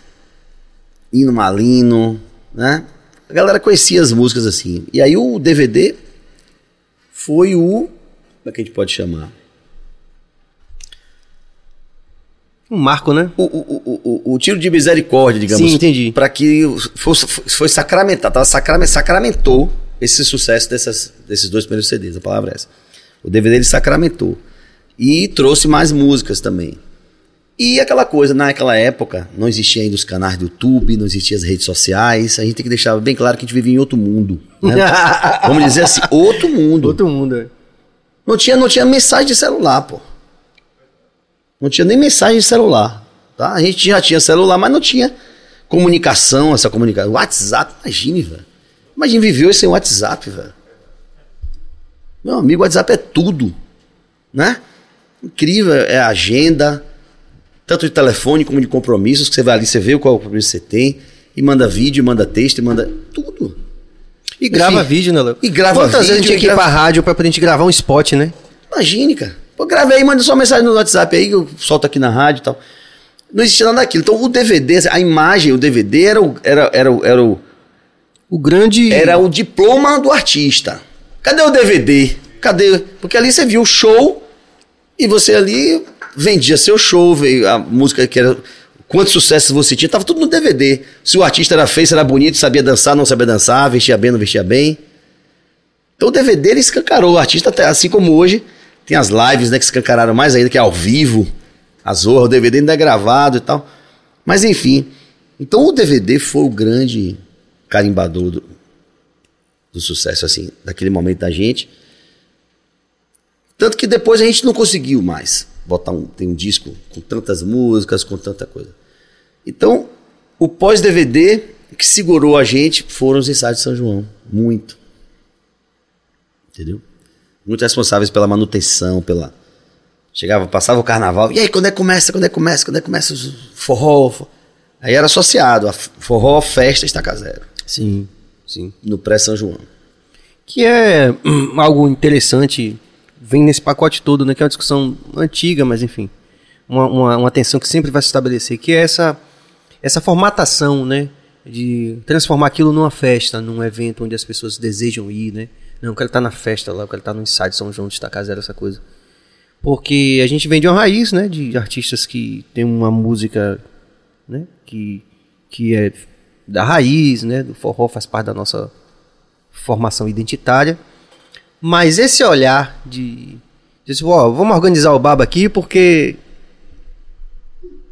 essa festa aqui gera recursos, né?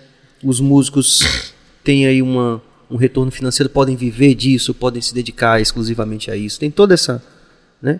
Que é algo que aconteceu, por exemplo, com o República, antes do República do Reggae, fazendo paralelo. Sim. Né? É, você tinha já um movimento, pô, você já tinha Edson Gomes como uma grande referência nacional, mas o República formata isso. Né? Faz a um ponto, link, link, a um ponto de se, se tornar o maior festival da categoria em toda a América Latina. É o mais antigo e com aquela dimensão, aquela magnitude, né? De 25 mil, 30 mil pessoas, artistas representativos de várias partes do mundo, do segmento. Quer dizer, essa noção também, nesse processo, Leozito, muitos artistas da raiz não conseguem se inserir. Aí talvez venha um pouco dessa coisa que vocês viveram, que a gente viveu também, que é uma. É, como você falou, cara, é um forrozeiro playboy. né? Porque a gente consegue dar uma dimensão e que, e que, e que acaba, como fala Mansa, trazendo inclusive mais visibilidade e, e, e fazendo com que os artistas raiz até toquem mais Claro, do que tocavam antes. claro. Né? É aquela coisa do pop, né? A Estaca Zero, eu diria assim, uma, uma, uma coisa que eu mais gostava de ouvir era o cara dizer assim, rapaz, não gostava de forró. Eu aprendi a gostar de forró com a Estaca Zero. Por quê? Porque é um forró mais light, mais comestível, digamos assim, mais, mais fácil, mais pop. A palavra é essa mesmo, pop, né? A linguagem. E a partir daí descobrir os, os mais raiz. Com certeza. Fazer essa ponte, Com né? certeza. Sem dúvida alguma. Sem dúvida alguma. A gente tem que agradecer, pô. O Fala Mansa. Muito. Né? Todos os forrozeiros. Essa, essa, essa revalorização dos timbres nordestinos, essenciais nordestinos. O Dominguinho chegou a dizer. Dominguinho chegou a dizer, a afirmar que o Fala Mansa estava ensinando ao Nordeste a tocar forró. Uma, que banda, uma, fantástico, né? banda, uma banda de surfistas playboys de São Paulo. O sanfoneiro, tudo bem, que ele é de Arco Verde. Sim. Esqueci o nome dele aqui agora.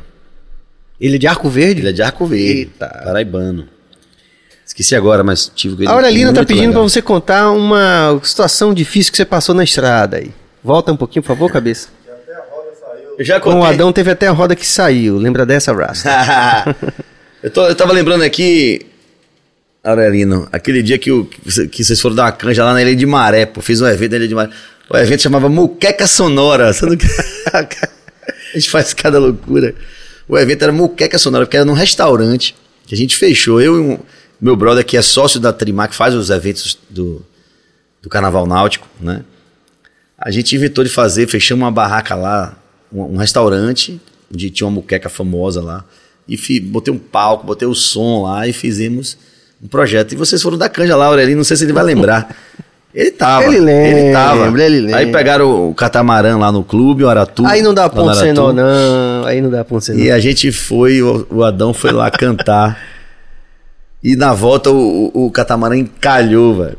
Rapaz, toma empurra a Mas barca. tem uma que você precisa contar também, que é a nossa viagem pra Barretos. Pô, essa aí foi demais também. Passamos. Não só, não só Barretos, a gente, foi, a gente foi em São Paulo no hotel, lembra? No Pax. No Pax. no Centrão lá, hoje, a Cracolândia ali hoje, né? Se transformou É, na Cracolândia. já- Na época região. já era bem complicado. Barra pesada, mas hoje acho que piorou. Não, mas nossa viagem de Barretos foi fantástica. Conta Aí de lá, nós pegamos um micro-ônibus, Érica Saraiva pelo meio, lembra? Do Pida fazendo a cobertura. Tupida, isso, fazendo a cobertura. Que a gente era da mesma gravadora, que era a Atração. Atração, exatamente. E a Atração tinha um palco em Barretos, né? Não, vamos esclarecer que a gente não foi tocar naquele palco principal, não de Barretos, né? a gente foi tocar no... É até bom falar sobre isso, porque É. quem nunca foi pode até achar que só tem aquele palco. É um mundo, Barretos é um mundo, são vários palcos acontecendo. Jovem Pan, por exemplo, tinha um Isso. palco, né? Que não era o Exatamente. principal. O Calypso naquele ano tocou num palco mega que não era o principal. Sim, Eu lembro que os artistas que tocaram naquele ano no palco principal foram Ivete, Ivete. Zezé de Camargo Ivete. e Chiclete com Banana. Você vê que o axé Chiclete- dominava, né? Ou já era Bel? É, não, é Chiclete com Banana. Bel ainda tava no Chiclete. Ah, com certeza. Que inclusive teve uma briga porque alguém, as- os bastidores, viu, gente? Isso aí, eu tava lá e soube dessa confusão. Se alguém tentou mudar a ordem lá porque não queria tocar por último, não sei o quê. Aquelas confusões que a Sempre, gente já- né? Sempre, Sempre rola existe, essa. sempre Mas rola. enfim. Pois é, e a gente Mas a gente tocou no palco. singramos as estradas de São longe Paulo, longe como a porra. Mas aí Todo um mundo- aperto retado naquele micro-ônibus, aí. engraçado pra caramba. Todo mas, mundo olhando. mas nessa de avião pra cima e pra baixo, de conte uma história aí que você. No São João, em pleno São João. Cara, às vezes que a gente pegou avião eh, no São João foram, foram situações de necessidade, de última hora. Teve um ano, primeiro ano que a gente pegou um avião, eu, inclusive eu nunca tinha viajado até então de. Chama teco-teco, né? Chama teco-teco, mas bimotor, aquele avião pequeno, avião que não tem. não- o ar não é pressurizado, né? O avião que é. Você. A ventilação é um. Você abre um- uma torneirinha assim, aí, aí liga, aí a- ar sai de fora. É interessante. E parece uma Kombi, né? Dois aqui, dois de frente assim. Acho que chama, é o Caravan, não sei o modelo do avião. E a gente se atrasou na estrada, pegou uma estrada muito ruim, tinha uns shows muito imprensados. A gente tava na região de Itabuna, era Ibicuí. E a gente tinha um show em Irecê à noite. Ou seja, tinha Do que outro fazer lado. do outro lado da, da Bahia. A gente tinha que fazer o show à tarde e depois pegar a estrada, porque o show era duas horas da manhã lá em Irecê. Só que atrasou, não, não conseguimos chegar em Bicuí por causa da estrada, estava horrível. Quando chegamos lá, Lordão, a banda Lordão, né, histórica, já estava no palco, preparado para tocar. A gente teve que pedir a Cocó, pedir a produção para fazer o show. Mesmo assim, não ia dar tempo de chegar em Irecê. Então, nesse tempo, a gente tocava em Bicuí, meu sócio ligou para a Aerostar, uma empresa, táxi aéreo e tudo. Aí contratamos o, esse avião que só cabia oito pessoas. E, na, e a equipe era uns 18, 16. dançarino, equipe, técnica, banda. Conseguimos enxugar para oito. Foram seis músicos só. A banda era, éramos oito, fomos seis. E o técnico de som e, e Kel, o empresário. Que tinha aqui para resolver as coisas. E pegamos o voo, aí fomos para Itabu, Ilhéus, aí descemos de Bico e voltamos para Ilhéus, que era mais perto. E pegamos esse, Esse avião, avião. Esse bendito avião às 10 horas da noite. Agora imagine. E fomos duas horas de voo até Irecê. Um frio desgraçado. No meio das nuvens. Eu olhava, meu Deus, o que, é que eu tô fazendo aqui? sabe? Minha mãe disse que eu era para estudar. e eu não estudei. Nessa hora que você pensa, né? Todo mundo sempre fala É. isso. Não? E chegamos em Irecê. A sorte é que a pista de pouso lá tinha iluminação, que tem isso, né? Você só pode vo- voar à noite para destino que tem iluminação na pista, senão não tem como pousar. E aí tinha. Deu, e deu tudo certo, tinha. Aí no outro dia a gente foi de avião para Salvador. Fizemos o show, pegamos o avião e voltamos para Salvador. É, muitas, muitas histórias, né? Histórias. É, é legal para o pessoal é, entender essa, essa Mas é- coisa, essa né? que a história, música- mas essa história é história até, digamos, É leve, tem né? até um, não, tem um glamourzinho aí, Do avião. um avião, tá. Teve, tem história de nada glamurosa, tem história, eu acho assim, o maior perrengue, esse realmente, a gente passou alguns perrengues, dois foram memoráveis, um foi no primeiro São João, eu tive, a gente teve uma prova de fogo no primeiro ano que a gente poderia ter se queimado no mercado e nunca ter tido a história que teve. Porque a gente. O primeiro show do, do São João foi em Tororó, que é longe. Depois tinha voltar e fazer o São João todo por aqui. Só que aí na volta de Tororó, a gente tinha dois shows à noite. Era, eu, minha memória- eu tenho uma memória muito boa. A gente tinha um show em Piritiba e Miguel Calmon, que é a dobrada certa. São duas cidades bem próximas que tem São João. Quando foi na, na BR-116, na região de Brejões ali, o ônibus puf quebrou. Paramos para de gasolina, o ônibus quebrou. Um, um- um problema grave. Que ia ter que ficar a noite toda, ia ter que mandar um, outro ônibus e tal. E aí meu sócio Kel saiu, pegou uma moto, foi atrás de um ônibus, entrou num buraco no interior e achou um ônibus, veio um ônibus daqueles 364, como é que chama aquele, aquele redondinho, aquele bem antigo. Aí tudo está registrado em foto. Aí fomos para Piritiba. Conseguimos. Quando saiu de Piritiba Miguel Calmon, esse ônibus furou pneu. Bibacide consertou e ainda foi. Quando ele chegou lá em Miguel Calmon, largou a gente e foi embora. Largou a gente e foi embora. Nossa bagagem, a gente tocando no palco e nossa bagagem na, na calçada, assim. Enquanto a gente tocava, Kel foi e arranjou outro ônibus. Porque no dia seguinte a gente ia tocar na Fazenda de Bel. No Reforcão. No primeiro forró do lago. Ah, sim. Em Cabaceiro do Paraguaçu. Foi, era o primeiro ano do forró do lago. E eu tive a sorte de eles me colocarem na grade da festa. Era Estaca Zero, Bel e Albarra Mário. Tipo assim, uma festa hum. incrível. Estourada. Foi uma festona, assim. Aí a gente saiu de Miguel Calmon, o ônibus quebrou na estrada de novo. Sabe o que aconteceu? A gente indo, faltava uma hora pra gente chegar lá. A gente quebrado na estrada, apareceu um ônibus vazio. Motorista. A gente pediu pra parar, o cara parou, fez. Não, bora sobe aí todo mundo. A gente conseguiu uma carona de um ônibus. A gente procurou numa van, carro, qualquer coisa. A gente conseguiu um ônibus vazio que aí levou a gente para lá. Chegamos lá na hora e conseguimos fazer. Aí quando acabou esse show de Bel, já estava chegando um ônibus da empresa que tava, tinha mandado no dia seguinte. Caramba. Ou seja, se não fosse a raça Kel, se não fosse a garra ali, a gente tinha. É. E essas histórias são tão comuns, né? Assim, de... A outra foi uma história assim muito mais absurda. Muito mais, diria até hilária. Foi uma festa lá em Bicuí, famosíssima, que era o Ticumia. Forró do Ticumia. Festa de camisa de tarde. Que teve uma calamidade de chuva. Choveu tanto. Choveu tanto que a estrada se acabou. A, a galera já estava na festa.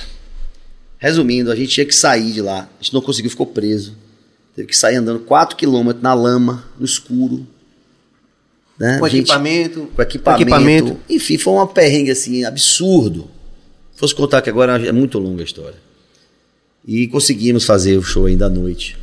Na outra cidade que a gente tinha. Essa coisa de dobrada de show, que o artista de forró passa por isso, porque a gente precisa atender e precisa fazer valer aqueles Sim. poucos dias de sucesso ali que a gente tem por ano, que é o São João, São Pedro. Muitas vezes a gente tem que fazer dobrada. Existem muitas histórias de banda, artistas que não chegam. Isso é né? É clássico, é. Clássico. Artista que chega para tocar às 7 horas da manhã na cidade e o povo tá lá esperando, todo mundo, né? Mas faz parte do faz processo. Parte. É. Eu lembro de uma vez que o Titãs veio para um festival de inverno em Vitória da Conquista também, não conseguiu chegar. Não conseguia descer, não... tentou descer em outra cidade, pegou uma van, não conseguiu. Acontece, né? É a vida ao vivo, né? É, exatamente. Isso aí. Vem cá, cadê Bill com esse com o nosso. Matando saudade da Jujuba aqui. Pronto. Estamos atacando já a Jujuba aqui enquanto não chega os Sampaio Sabores. Leozito, a gente podia passar mais algumas horas contando nossas histórias. Por exemplo, eu queria que você falasse. Vá lembrando aí. Não, eu, você falou uma coisa do, do forró do Ticumia. E eu queria falar um pouco desse universo, dessas festas de camisa do São João, que se tornaram grandes clássicos no interior da Bahia. Tinha umas festas como Piu Piu. Piu Piu, Esfrega, Ticumia. Mega. Depois veio Brega Light, mega eventos, Forró do Bosque, próprio Forró do Lago que Bel criou, né? Toda grande, toda cidade assim, que tem um São João grande, que é hum. turista, né, o cara empresários locais aproveitavam para a galera tava ali de tarde, fazer uma festa de tarde. Assim começaram as festas de camisa, né? Aproveitando a turma ali para ocupar a galera durante a tarde e eram festas privadas, são festas privadas. Ao contrário do São João, que são festas que o prefeito uhum. normalmente oferece, praça pública. Praça pública. E só que as festas foram tomando uma proporção, tudo aquilo que vai profissionalizando, né, vai ganhando uma dimensão. Não tem volta. Porque começa a concorrência. Um bota um artista aqui, outro bota outro lá. Aí, aí começa a extrapolar e começa a entrar a parte, o lado comercial começa a falar muito mais alto, digamos assim. Né? Você queria que culpar, Uhum. nem dizer que tá errado, tá certo. Isso é fato. Né? Fato é que as festas que acontecem, acontecem no São João, o que menos se vê é forró. Né? É. Como é que fica O você? sertanejo chegou, tem um artista da She Music, Pronto, pronto. o pago- tem um artista do pagode, da rocha. Então você tem assim, é mais ou menos assim a hierarquia. Sertanejo, axé, o pagode, o arrocha. Estava a ponto, Leozinho. É, Foi isso? Foi isso que eu fiz aquela, aquele break pra perguntar isso. Acabou de chegar aqui nas nababescas instalações do nosso estúdio aqui na casa de Bill. o nosso um grande, um grande apoiador, que é Pedro do Sampaio Sabor, ele já chegou aqui. E aí, Braço, tá beleza? E trouxe aquele fantástico hambúrguer que a gente tinha falado aqui. É, que eu não conheço. Pronto. E obrigado mais uma vez, viu? Seu apoio é importantíssimo. Ao lado dos nossos apoiadores também, que tem mais alguns que a gente quer falar aqui. Vem, Cabas. Sou Dila. Nosso é querido também, nosso doutor Enzo, que é o grande é, odontólogo. é, e que super tá apoiando. Ele teve aqui também e tá super apoiando nosso projeto. Importante. Aquilo que a gente estava falando, inclusive, das festas. Profissionalizou, né? É. A Rinode também, Shops, presente CIA, que tá sempre. Ah, desculpe. Tá certo? Tá certo. Pronto. E tá rolando água de coco, umas coisas assim. É a gente tá. É, é chique. massa. É, não, é uma coisa assim de. de. de, de amor fraternal mesmo, sabia? A galera se colando com a gente. Porra, que massa o projeto. E é importante a gente dar esse retorno pra rapaziada, né? Claro. Então é isso. Então vai chegar aqui esse hambúrguer. Essa é uma pauta fixa do programa, que esse hambúrguer o convidado tem que provar aqui pra poder dizer se gostou. Certo. E. É isso. Então você se inscreve no canal, você ativa o sino também para receber a notificação todas as vezes que tiver vídeo novo, né? Um programa ou episódio novo. Você também comenta e dá like, que é importante para o crescimento do nosso canal. Humilde, mas muito valente. Então, não é não, Leozito? Prazer enorme estar aqui, Serginho, conversando com você. É o primeiro podcast assim que eu estou fazendo parte e a gente tem que estar antenado porque tá tudo tão rápido, né? As coisas acontecendo. Meus filhos não não acompanham mais programas de TV, né? Isso é incrível. Nem rádio, né, Léo? É, acredito que sim. Ele veio me explicar o que era o podcast quando você me Davi. ligou, foi Davi. Falou que- você não sabe. Porra, eu fiquei assim, é, é impressionante como eles estão vivendo Olha a cabeça dando risada. Ele, conte. ele veio porque assim. É, chega a assustar a diferença do mundo que eles vivem, né? A diferença para o nosso mundo. tá? E os reflexos eu estou percebendo agora, eles já ficando na fase mais adulta, né? Saindo já da, inf- da infância. E é muito diferente. E a pandemia, tá? A pandemia acentuou isso aí. A pandemia meio que né, acentuou essa coisa da vida digital, que já existia, da rede social. né? Ao invés de você ter uma rede social de verdadeira, né? Os amigos da rua, os amigos da escola, os amigos do inglês, os amigos da praia, tá? do baba, né? Da banda, você tem a banda, tá? você se relaciona pelas redes sociais. É um relacionamento digital, pô. Isso é fato. Ao invés de você ir pra festa pegar uma, uma menina e vice-versa, a menina pegar. pra- Tem o Tinder. Já tô ouvindo falar uma meninada que. Ah, não, e aí, e, a- e as meninas e tal, né? Os amigos do meu filho e tal. E aí, como é que tá? Quem já tá pegando aí, beijando na boca e tal? Porque tá retardado o negócio pra cacete. Como assim? Expliquei melhor isso. Explique. Não, a meninada tá ficando adulta e men- menino, pô. Não querem, não, não, né? Acho que é falta de convívio. É falta de convívio. O convívio digital você não amadurece, pô. Né? E aí, o, Tipo de granja, assim, né? hã? Tipo de granja, né? É. E aí o guri, disse, não, não, meu tio, eu não tô preocupado. Meu tio, eu não sou bom de conversa, não, mas não tô preocupado, não. Eu vou, minha mulher, minha namorada, eu vou arranjar no Tinder. Guri de 17 anos. Guri, não é guri mesmo. Pode falar assim, pô, 17 anos, é guri. A gente com 17 tava mais na vida. Porra, bicho. Hoje eu já, Muito já- obrigado, Bill. Eu, eu tive que dizer, bicho, da sua idade eu tava já com sua mãe já, pô. Entendeu? Tem refri, tem cerveja, se você quiser, Pô, bicho, obrigado, viu, querido? Aí você Beleza. prova aí. Boa. Pode afastar Logo- o microfone. Logo o você tá dando sanduíche, que é aquele que É, nelas, cai mas pelo, tem, pelo canto da boca. Tem guardanapo aqui, Bill? Pega, por favor. Não, aqui também tem, pô, guardanapo. tem. Mas vá junto comigo aí, pô. Ó, Qual é? a gente faz assim, enquanto eu tô dando uma mordida, você vai falando. Aí a gente, é vice-versa, entendeu? Tá né, certo. Rapaz, que. Quem vai primeiro? Vá, pô. Deixa eu vá, morder primeiro aqui, vá. Mas você com 17 já tava assim. Você falou com 22, você falou, vambora, a gente vai entrar na festa, tocar, pegar a mulher, tomar Sim, cerveja. Sim. Hoje tá mais Ah, tarde. Sim. Os meninos não estão muito nesse. Né? Então não, velho.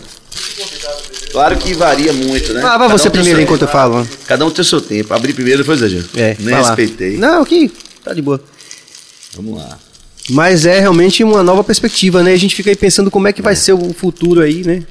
Pós-pandemia, inclusive, né? Porque ficou essa coisa. Essa imagem da granja eu pensei agora, mas é. É realmente. Assustador, desafiador, não sei. Assustador pra essa turminha jovem. O momento que você tem pra conhecer gente e tal. Tá no computador. Que tal aí? Delicioso. Fale mais no microfone mais perto. Muito bom. Não sabe se como se fala, pô. Pronto. Vá comer um pouquinho, come um pouquinho aí que eu vou falando aqui.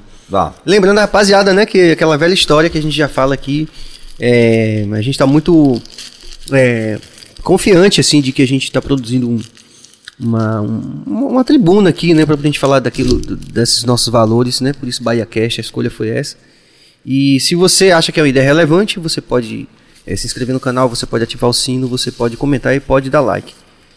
Eu agradecer mais uma vez aqui a nossa equipe de produção que tá aqui, todo mundo, os bastidores, cabeça sempre excelente na questão técnica, já fez lá a cobertura também do seu evento lá do, do Estaca na Água, né? É, Carnaval Náutico. Carnaval Náutico e, e uma série de coisas também, no Universo Reggae também gravou, desde o estúdio de Salomão, na verdade, né? É, É, né? gravou. Tecnologia com É, não, mesmo. ele já, já gravou a Diamba no primeiro software de, de gravação que, do- que existia, que foi o, era o Cakewalk, né? Cool Edit. Primeiro software de gravação. Hoje é comum, né? Todo mundo, Davi vai lá, minha filha Alicinha também vai. É fácil fazer a edição do vídeo, coloca a música, tira a música. Hoje você tem, né? Mas a gente, cabeça foi no primeiro lá. Já gravou, inclusive, o primeiro álbum da Diamba. Então, um cara que tem uma relação com a tecnologia já. E hoje é como um babalaú, né? Tem um problema, chama a cabeça pra resolver. e Bill também que. E Bill também, que aqui é, é também é multifunção também, porque Bill, guitarrista, tocou no Adão, tocou na Diamba, tocou na Mosaia, é um grande músico também. Tá meio afastado com esse negócio de mercado financeiro, que ele agora tá ocupado ganhando dinheiro. Mas ele ah, é uma figura também. E o velho Prince Adamo também, que, que tem um trabalho artístico que aí, né, dele, né? Um artista solo. Já tá aí também na cena reggae há um tempo. Mas que também tá com a gente nesse empreendimento aqui do, do Bahia Cast. E hoje vai ter Instagram, é, a gente. Formato novo, né? Como você falou, tá tudo mudando muito rápido. A gente vai é, estender um pouquinho, alguns minutos aqui, para poder a gente falar dos bastidores, qualquer coisa. Aí você pode interagir também pelo Instagram, no nosso BahiaCast. E porque a gente vai estar ao vivo também. E de repente a gente toca até alguma coisa aqui, né? A gente pode botar a Bill pra tocar aqui também. Você vai tocar hoje aqui. né? Não, você vai tocar. E Prince também vai tocar uma música aí, nessa extensão, que é esse formato agora. A gente vai fazer uma pequena extensão das nossas participações aqui no YouTube. E depois a gente vai ver, fica direto, já fica lá ligado no, no nosso Instagram, no BaiaCast, ok? Vou dar uma vez pra você agora, pra você falar um pouquinho. Vou esperar aqui. Você, então, esse, esse mercado do- das festas de São João do interior cresceu absurdamente em poucos anos, não foi? Foi. Mas teve essa coisa que eu queria que você falasse, que é sempre algo muito polêmico, que é essa discussão entre na- no São João pode ter artista de pagode, ou de rock, ou de axé, ou de reggae, ou de outro, outro estilo. Como é que você. Como é que isso se desenvolveu junto com essas festas e como você pessoalmente vê isso? Você acha bom, acha ruim e por quê? Que assim, quem sou eu para dizer pode ou não pode? Na questão do pode ou não pode é muito complexa. Né? É cultura, é festa. Então, não, não é uma ciência exata, não tem muita fronteira. Né? próprio forró tem várias conotações. Tem, tem artistas de forró que forrozeiros dizem que não é forró, e vice-versa, enfim. Meu amigo Targino Gondim, por exemplo, ele sempre diz que não existe forró universitário, forró mecânico, forró eletrônico, forró pé de serra, que não existe forró. Né? Existe forró. Existe aquilo que é forró e aquilo que não é forró. O forró é um só. Né? Eu já discordo um pouco, eu acho que não dá para você né, chamar. Né, tem que ter as subdivisões, porque senão você não entende. Você não, né? Por exemplo, Estacazeira é um forró pé de serra universitário. A gente tem uma linguagem universitária, mas é um forró pé de serra. Tem... Já lá em, em Recife, se fala forró universitário, é o forró do Mastruz com Leite. É o forró do Magníficos, que é o forró universitário. É o contrário do Sudeste, é, é incrível. Muito louco isso. Muito louco. E um estilo que é feito no, no país, um país que é um continente, né? A gente, brasileiro, não, não lembra disso nunca. Não tem noção que nós somos um continente. É um país continental. A Bahia é do tamanho da França. Maior do que a Alemanha. Né? Maior do que a Alemanha. Quem dirá Portugal, que é tamanho de Sergipe, é. Portugal. Né? Se você for comparar, é, talvez seja maior do que a Europa inteira, né? geograficamente falando. E como é que não vai haver regionalização? Claro que, claro que vai. Então, forró feito no Sudeste é diferente do forró feito em Fortaleza, no Ceará. Mas voltando, no São João, o que é que eu penso?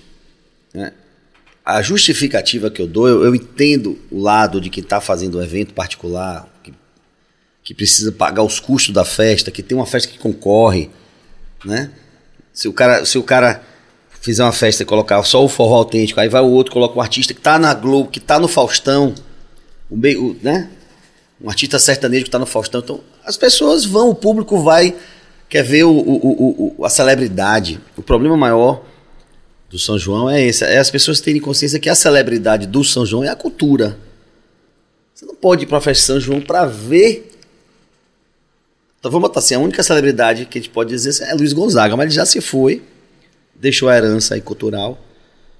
Então, assim, eu sempre digo: para mim não tem problema, eu não vou deixar de tocar. Né? Existe 300 cidades fazendo São João. Eu vou tocar, minha agenda vai.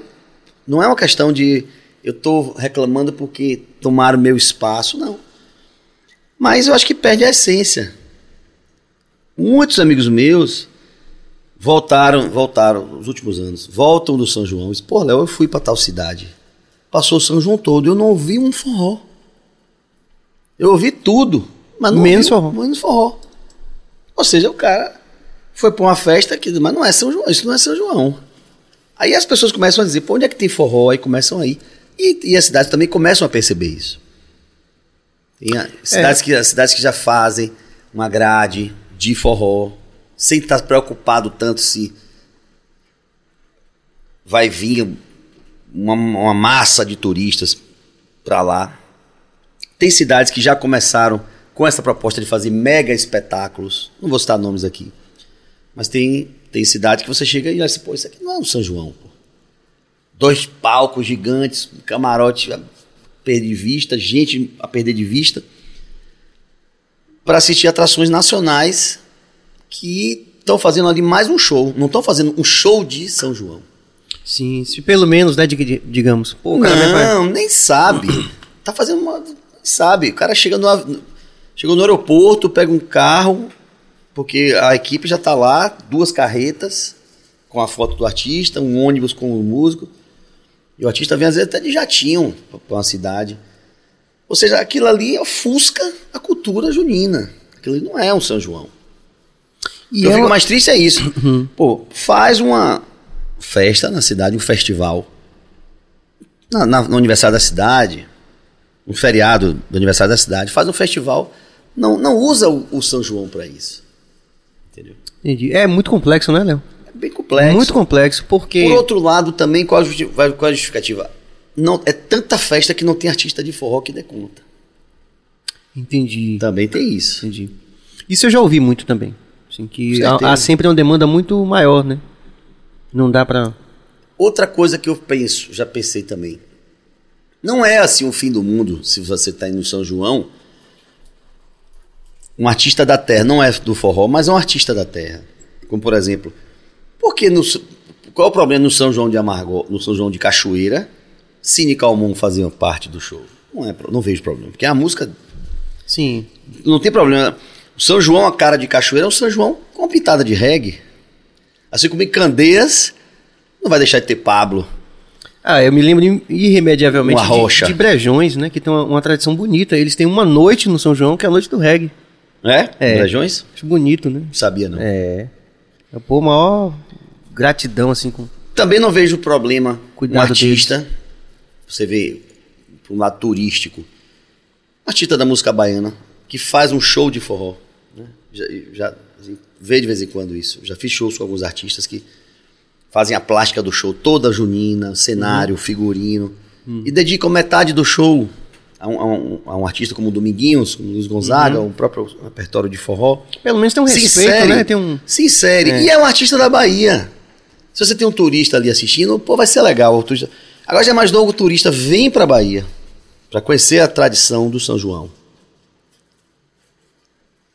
Chega na cidade, viaja, aí chega de cara com um artista da música sudestina.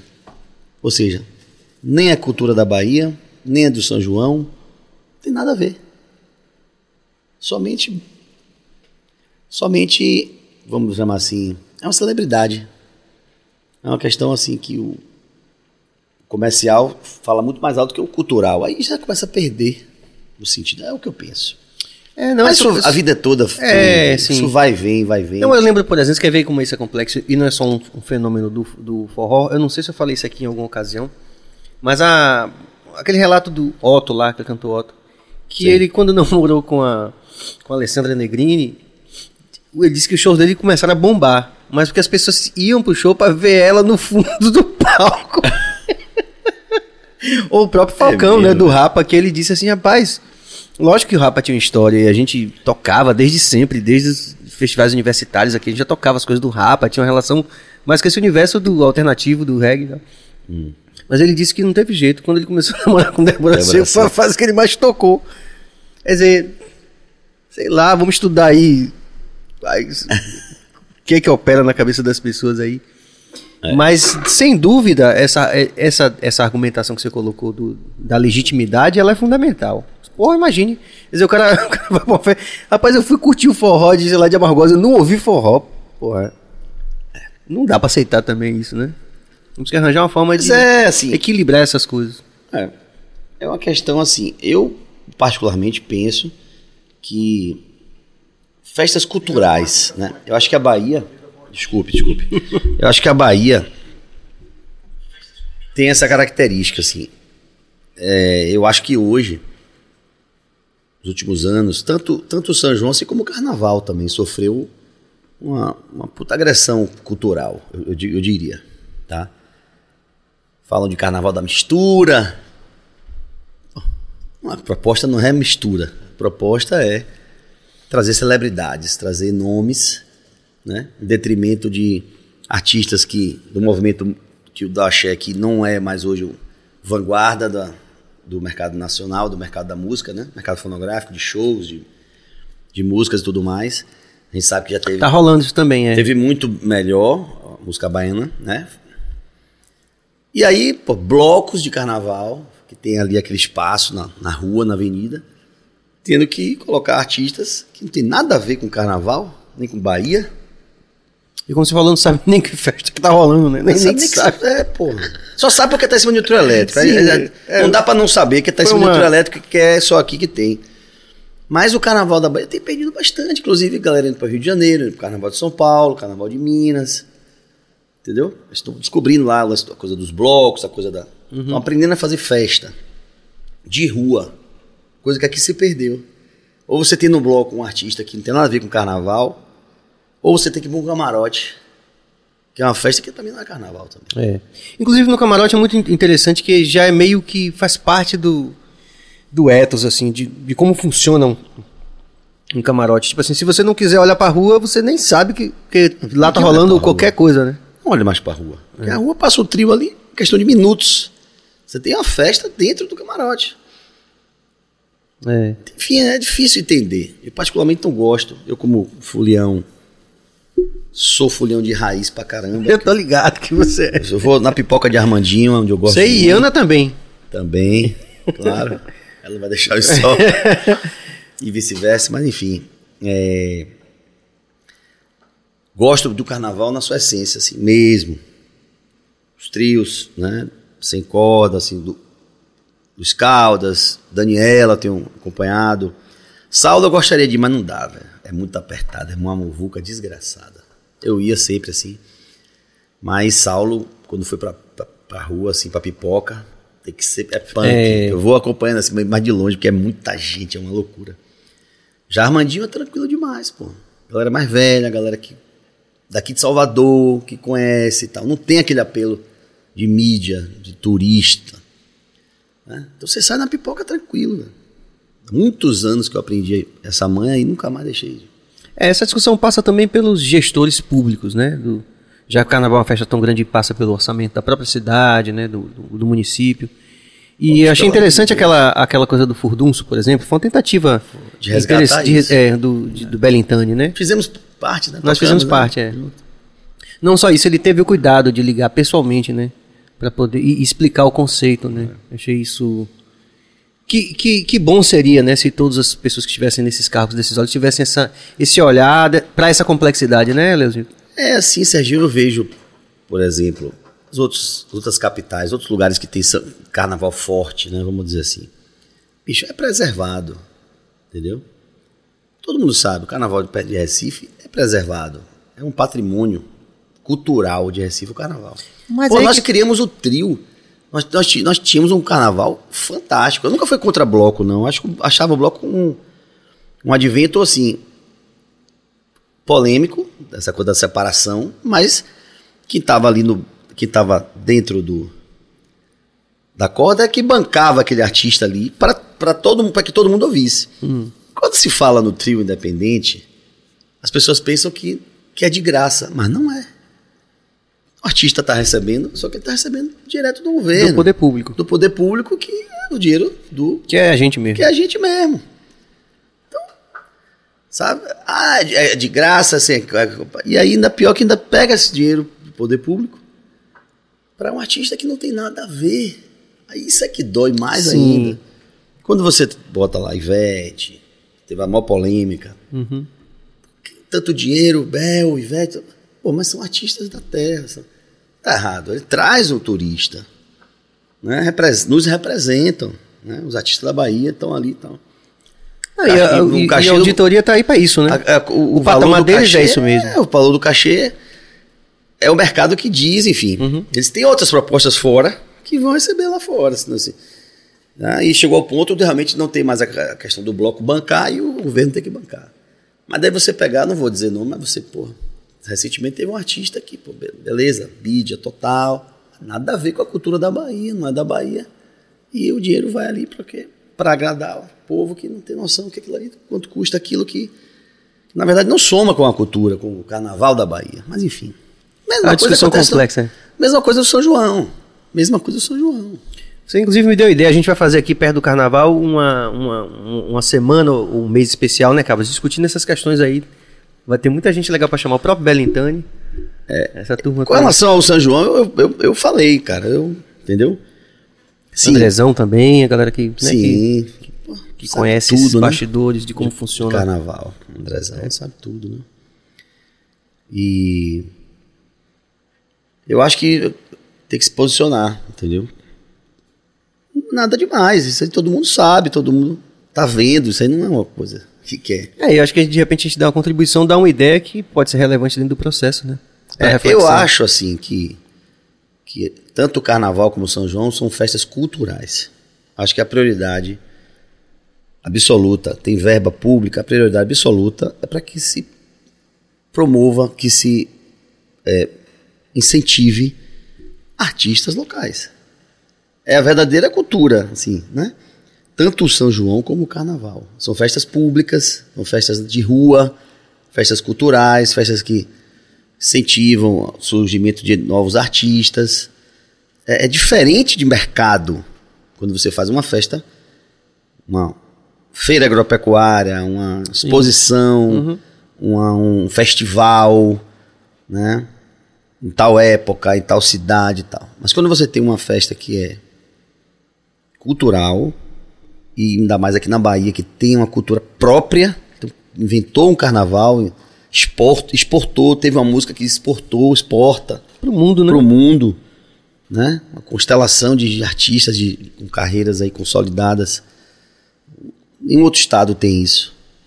Não tem.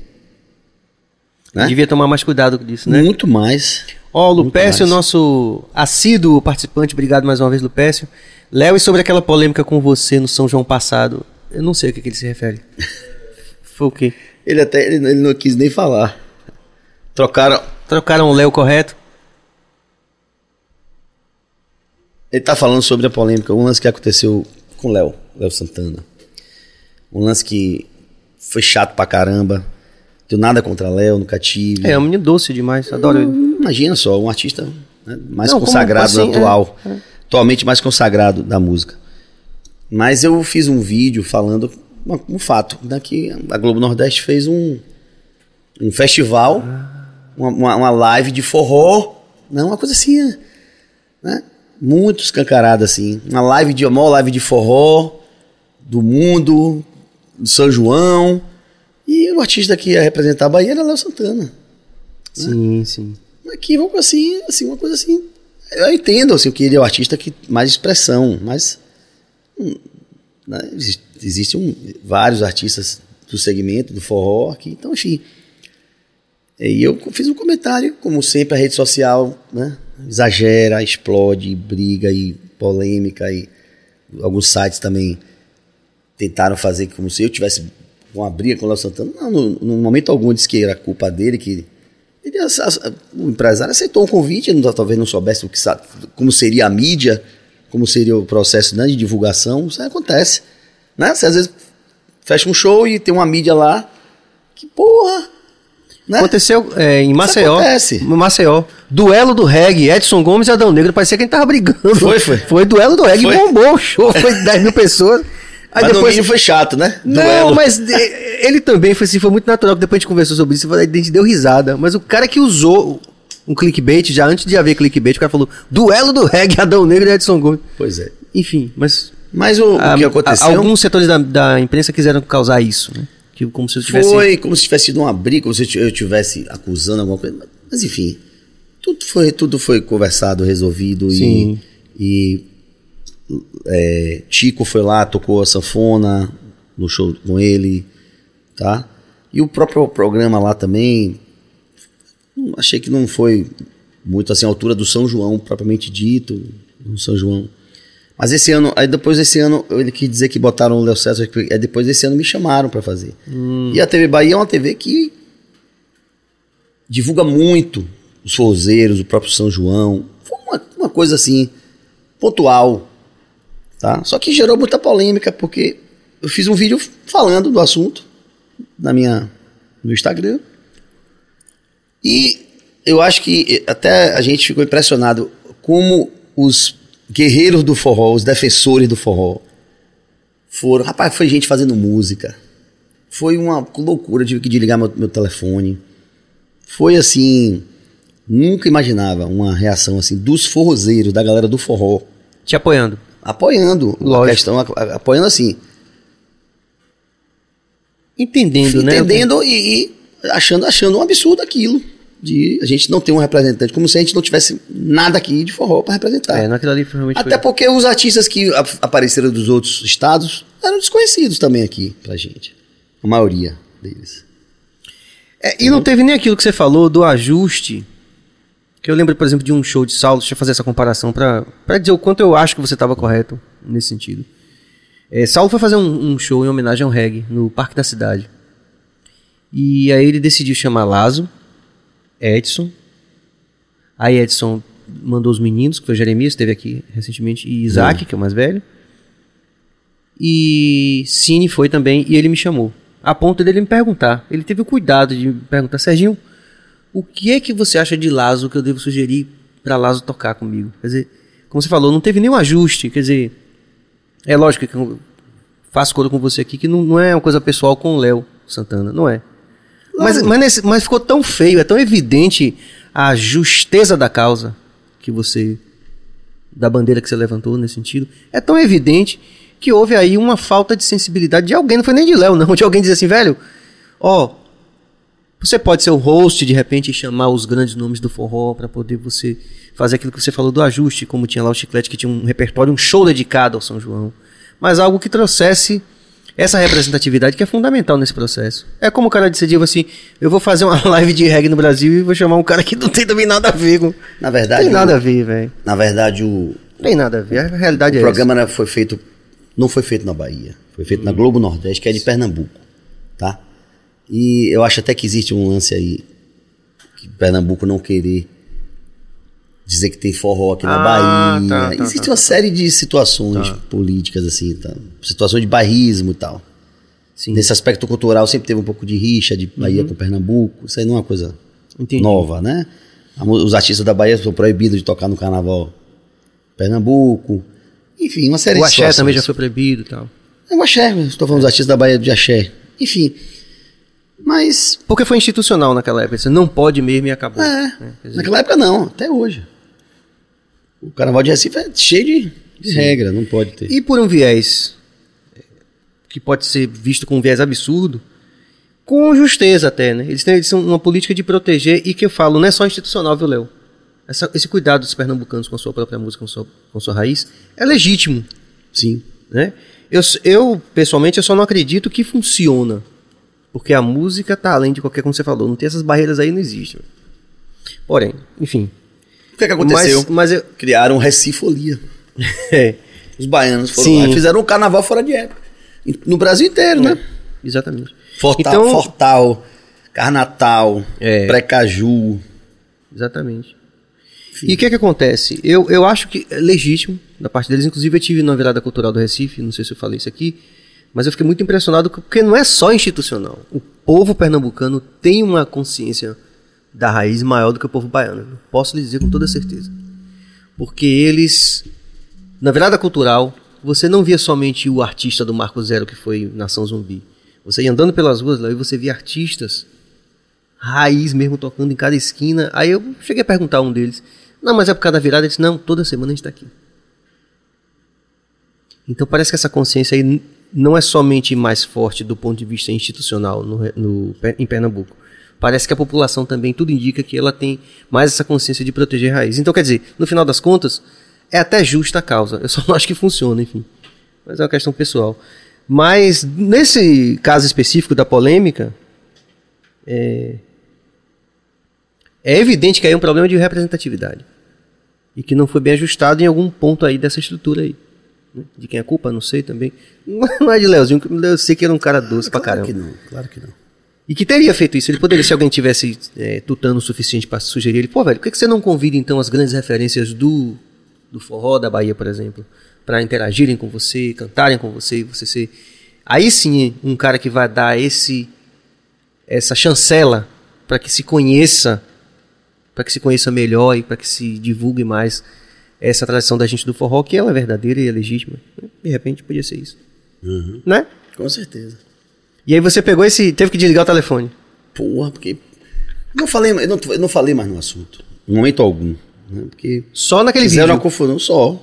só. Gerou uma confusão muito grande. Foram, foram, foram, foram os forrozeiros, foi a galera da rede social do forró e tal, que. Foi. Que guerreou, que. Enfim. Fiz questão de não falar mais nada, porque. Não, Não tinha não como tenho nada resolver. contra Léo, não tenho nada. E aí caiu por cima dele a bomba e tal, enfim. Mas. Paciência. Passou, passou, já tá passado esse assunto. Graças Poxa, Leozinho, que papo massa, viu? Eu, tô- eu vou ter que falar pra você uma coisa que eu falei pra algumas pessoas. Você vai ter que se comprometer a voltar aqui outro dia pra gente contar o resto da resenha. Pra mim, pra mim é um prazer. Porque a Espero gente que já o- tem. O sanduíche novamente, espero Vai ter, Sampaio é, fan- é fantástico, tá aí se dando maior apoio. Já tem aí.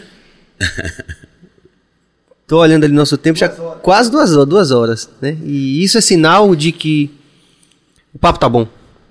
E eu quero, em nome de toda a equipe do Bahia Cast, né? Que é cabeça. que... Sempre é técnica. bom conversar com você, É, você sabe disso. é verdade. Deus é, Deus é bondoso com a gente, né? É, Quero agradecer em nome de toda a equipe, que é Walterson Cabeça na técnica, Bill na produção e agitos gerais, e como falei antes, Prince Adamo Libero, que vai na parte técnica, vai também na produção e enciclopédia, viu? Você lembra assim, vem cá, qual é o dia que que ano foi aquele que lançou aquele álbum do Chiclete? Ele diz, ah, fã no tal, assim, assim. Quem tocou guitarra no álbum foi aquele. É mesmo? É. Nossa enciclopédia também aqui, junto com o Bill também, que é uma grande referência no reggae da Bahia. Não, mas você não, você não, tem, você não tem mando de campo nisso, não. Você tá dentro, você não sabe. Quem vai mandar sou eu. então, em nome da equipe, eu lhe agradeço, Leozinho. Dizer que Eu é uma que agradeço. satisfação genuína mesmo é, de ver você depois de tanto tempo e de poder bater esse papo e pedir a Deus que logo logo a gente possa estar interagindo nos palcos mais e mais e mais, porque como as nossas músicas são de raiz, a gente sabe que vai continuar fazendo isso pelos próximos anos. Sim. Isso a pandemia também mostrou, assim, eu fiquei até.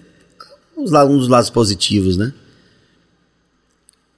A hora de relembrar, né? Esse tempo que a gente ficou em casa, a hora de pensar no, no que a gente já fez, na nossa história, né? Para que a gente tenha esperança que a gente possa voltar com tudo. Ou no mar ou no sertão. Na terra ou no mar. É. Deus abençoe, é uma satisfação genuína ter você aqui. Eu que a agradeço. gente a gente termina amanhã com Gabi Flor, ex-BBB 17. É, foi uma semana fantástica pra gente, como as anteriores também. E é isso, então você fica ligado, se inscreva no canal, ative o sino, é, é, comente, dê like. E hoje, pela primeira vez desde o começo do BaiaCast, a gente vai fazer também um certo bastidores aqui. Vão rolar música. Prince vai tocar uma música, eu vou tocar uma música, Leozinho vai tocar. Vão lá no Instagram do BaiaCast e a gente vai começar essa live. Arroba BaiaCast e já vai começar nesse momento. Então, até lá. Paz e luz, vamos que vamos. Valeu!